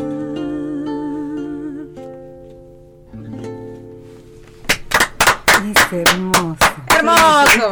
Qué lindo, por Muchas favor. gracias. Es hermosa esta canción. Sí. Es hermosa, hermosa. Qué lindo. y Bueno, bueno, estamos chicos, con esto, No, no, con este estamos- bajón. Estamos esperando que venga Guille para cortar, porque si no viene Guille no podemos cortar el programa. Así que bueno, en algún momento seguramente vendrá. Ahí está Guille, no lo por el reflejo. aplauso perdón, Guille, no te por el aplauso reflejo. para Guille. Estaba El reflejo de la- embelesado escuchando. Perdón, perdón, perdón. Bueno, un placer, Vero. Para mí. O sea, una Para clase mí. abierta de, de- de derecho. ¿eh? para Una voz hermosa. Lindísimo tu voz, lo que nos has regalado. Yo ¿no? me quedo mirando así cuando, eh, cuando veo a los que cantan sin esfuerzo, que abren la boca y parece que les sale Sí, así. sí, como respirar. Claro, Sí, sí, exacto, sin Es ningún esfuerzo. Luz, valió la Una pena, vez- ¿no? No, Una no, persona- eh, menos mal que vine. menos mal que vine. Una persona que yo adoro me dijo hace muchísimos años, vos tenés un don. Y sí. Sí. Y como yo eh, estaba perdidamente enamorada, eh, más me rompió la cabeza que me dijera eso. Vos tenés un don. Y yo por ahí no me había dado cuenta. A ver, por favor, no quiero que suene eh, soberbio, por favor. Para mí cantar es algo natural. Yo cantaba desde siempre. Y, y que otra persona, eh, particularmente esta persona, que además tiene un gran oído musical, me haya dicho eso, para mí fue como, esos son esas cosas que uno guarda en la vida, viste, en, el lugar de, sí. de- En la valijita. En la de valijita la de valijita. en la valijita. Bueno, una maravilla, ¿eh? No, no, Realmente. hermoso. No, pero Hermoso es un regalo. Ese es un Clima, regalo que no todos sí, sí, tenemos. sí, es un bueno, pero todos tenemos alguno, ¿eh? Todos tenemos alguna habilidad, pero Sí, sí, sí, eh, todos tenemos alguno. Algunos saben escuchar, otros saben preguntar, otros saben acompañar. Ah, eh, por suerte, hay que saber descubrirlo nada más. Pero abuso demasiado de tu generosidad si te pido el último tema y nos vamos con ese No, tema. para nada. ¿Te parece. Guille? ¿Eh? ¿Cerramos Sí. con un tema de Vero? Una maravilla. Eh, Este- favor. es, un, es un programón, eh, que no Esto se puede sí, creer. ¿eh? es una clase abierta, aparte explica re bien. Tal cual, es y cierto. después la otra faceta que es la dulce de la cantante. Tal Es cual. increíble. Muchas gracias. Tal cual. Bueno, entonces nos vamos con. ¿Qué- ¿Quieren algo arriba o quieren algo un Sí, algo arriba, ¿Sí? total, para, para empezar el viernes, ¿te parece bien? Podemos hacer Dale. algo así como Dale. Sí, dale, Marcela dale. Morelo, ponele. Sí, Uy, me dale, encantó, ¿cuál, me cuál de Marcela. Morelo? Pero vamos a ver, muchos sale. muy lindos. Marcela Morelo tiene unos temazos, a mí me Sí, encanta. Sí, para bailar. Otra vecina de Pilar es Marcela Mira. Morelo. Y que es una artista también re completa, canta sus temas Eh, y nada, y, y- y esa cosa, viste, de tener la suerte de que como yo comparto el tono con ella, es buenísimo porque me encantan las canciones y las puedo cantar. Perfecto. A ver si estamos... Nos vamos con el último tema de Vero, Guille. ¿eh? Esto es para levantar un poco después. Sí, de sí, Eh, trabajo. hemos pasado por todos los climas.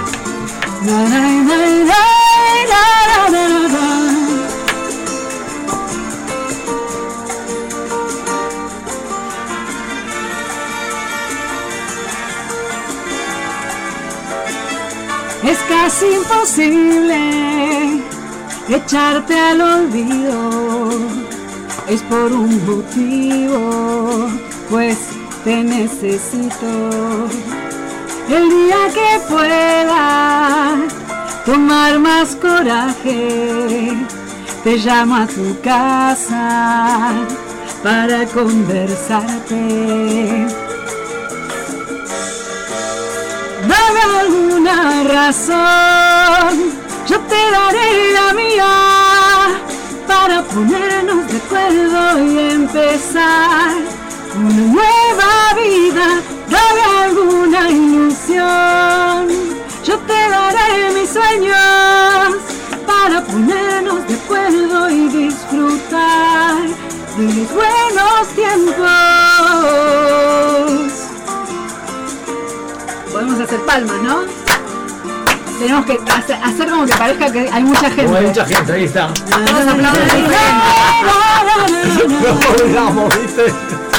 Estropeamos el ritmo y no se de la canción, ¿viste?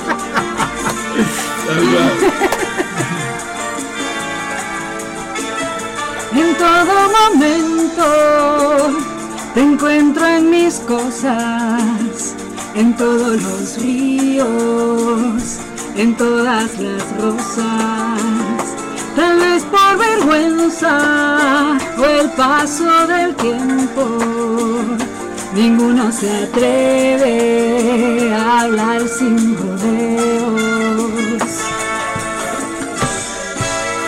Dame alguna razón, yo te daré la mía para ponernos de acuerdo y empezar una nueva vida.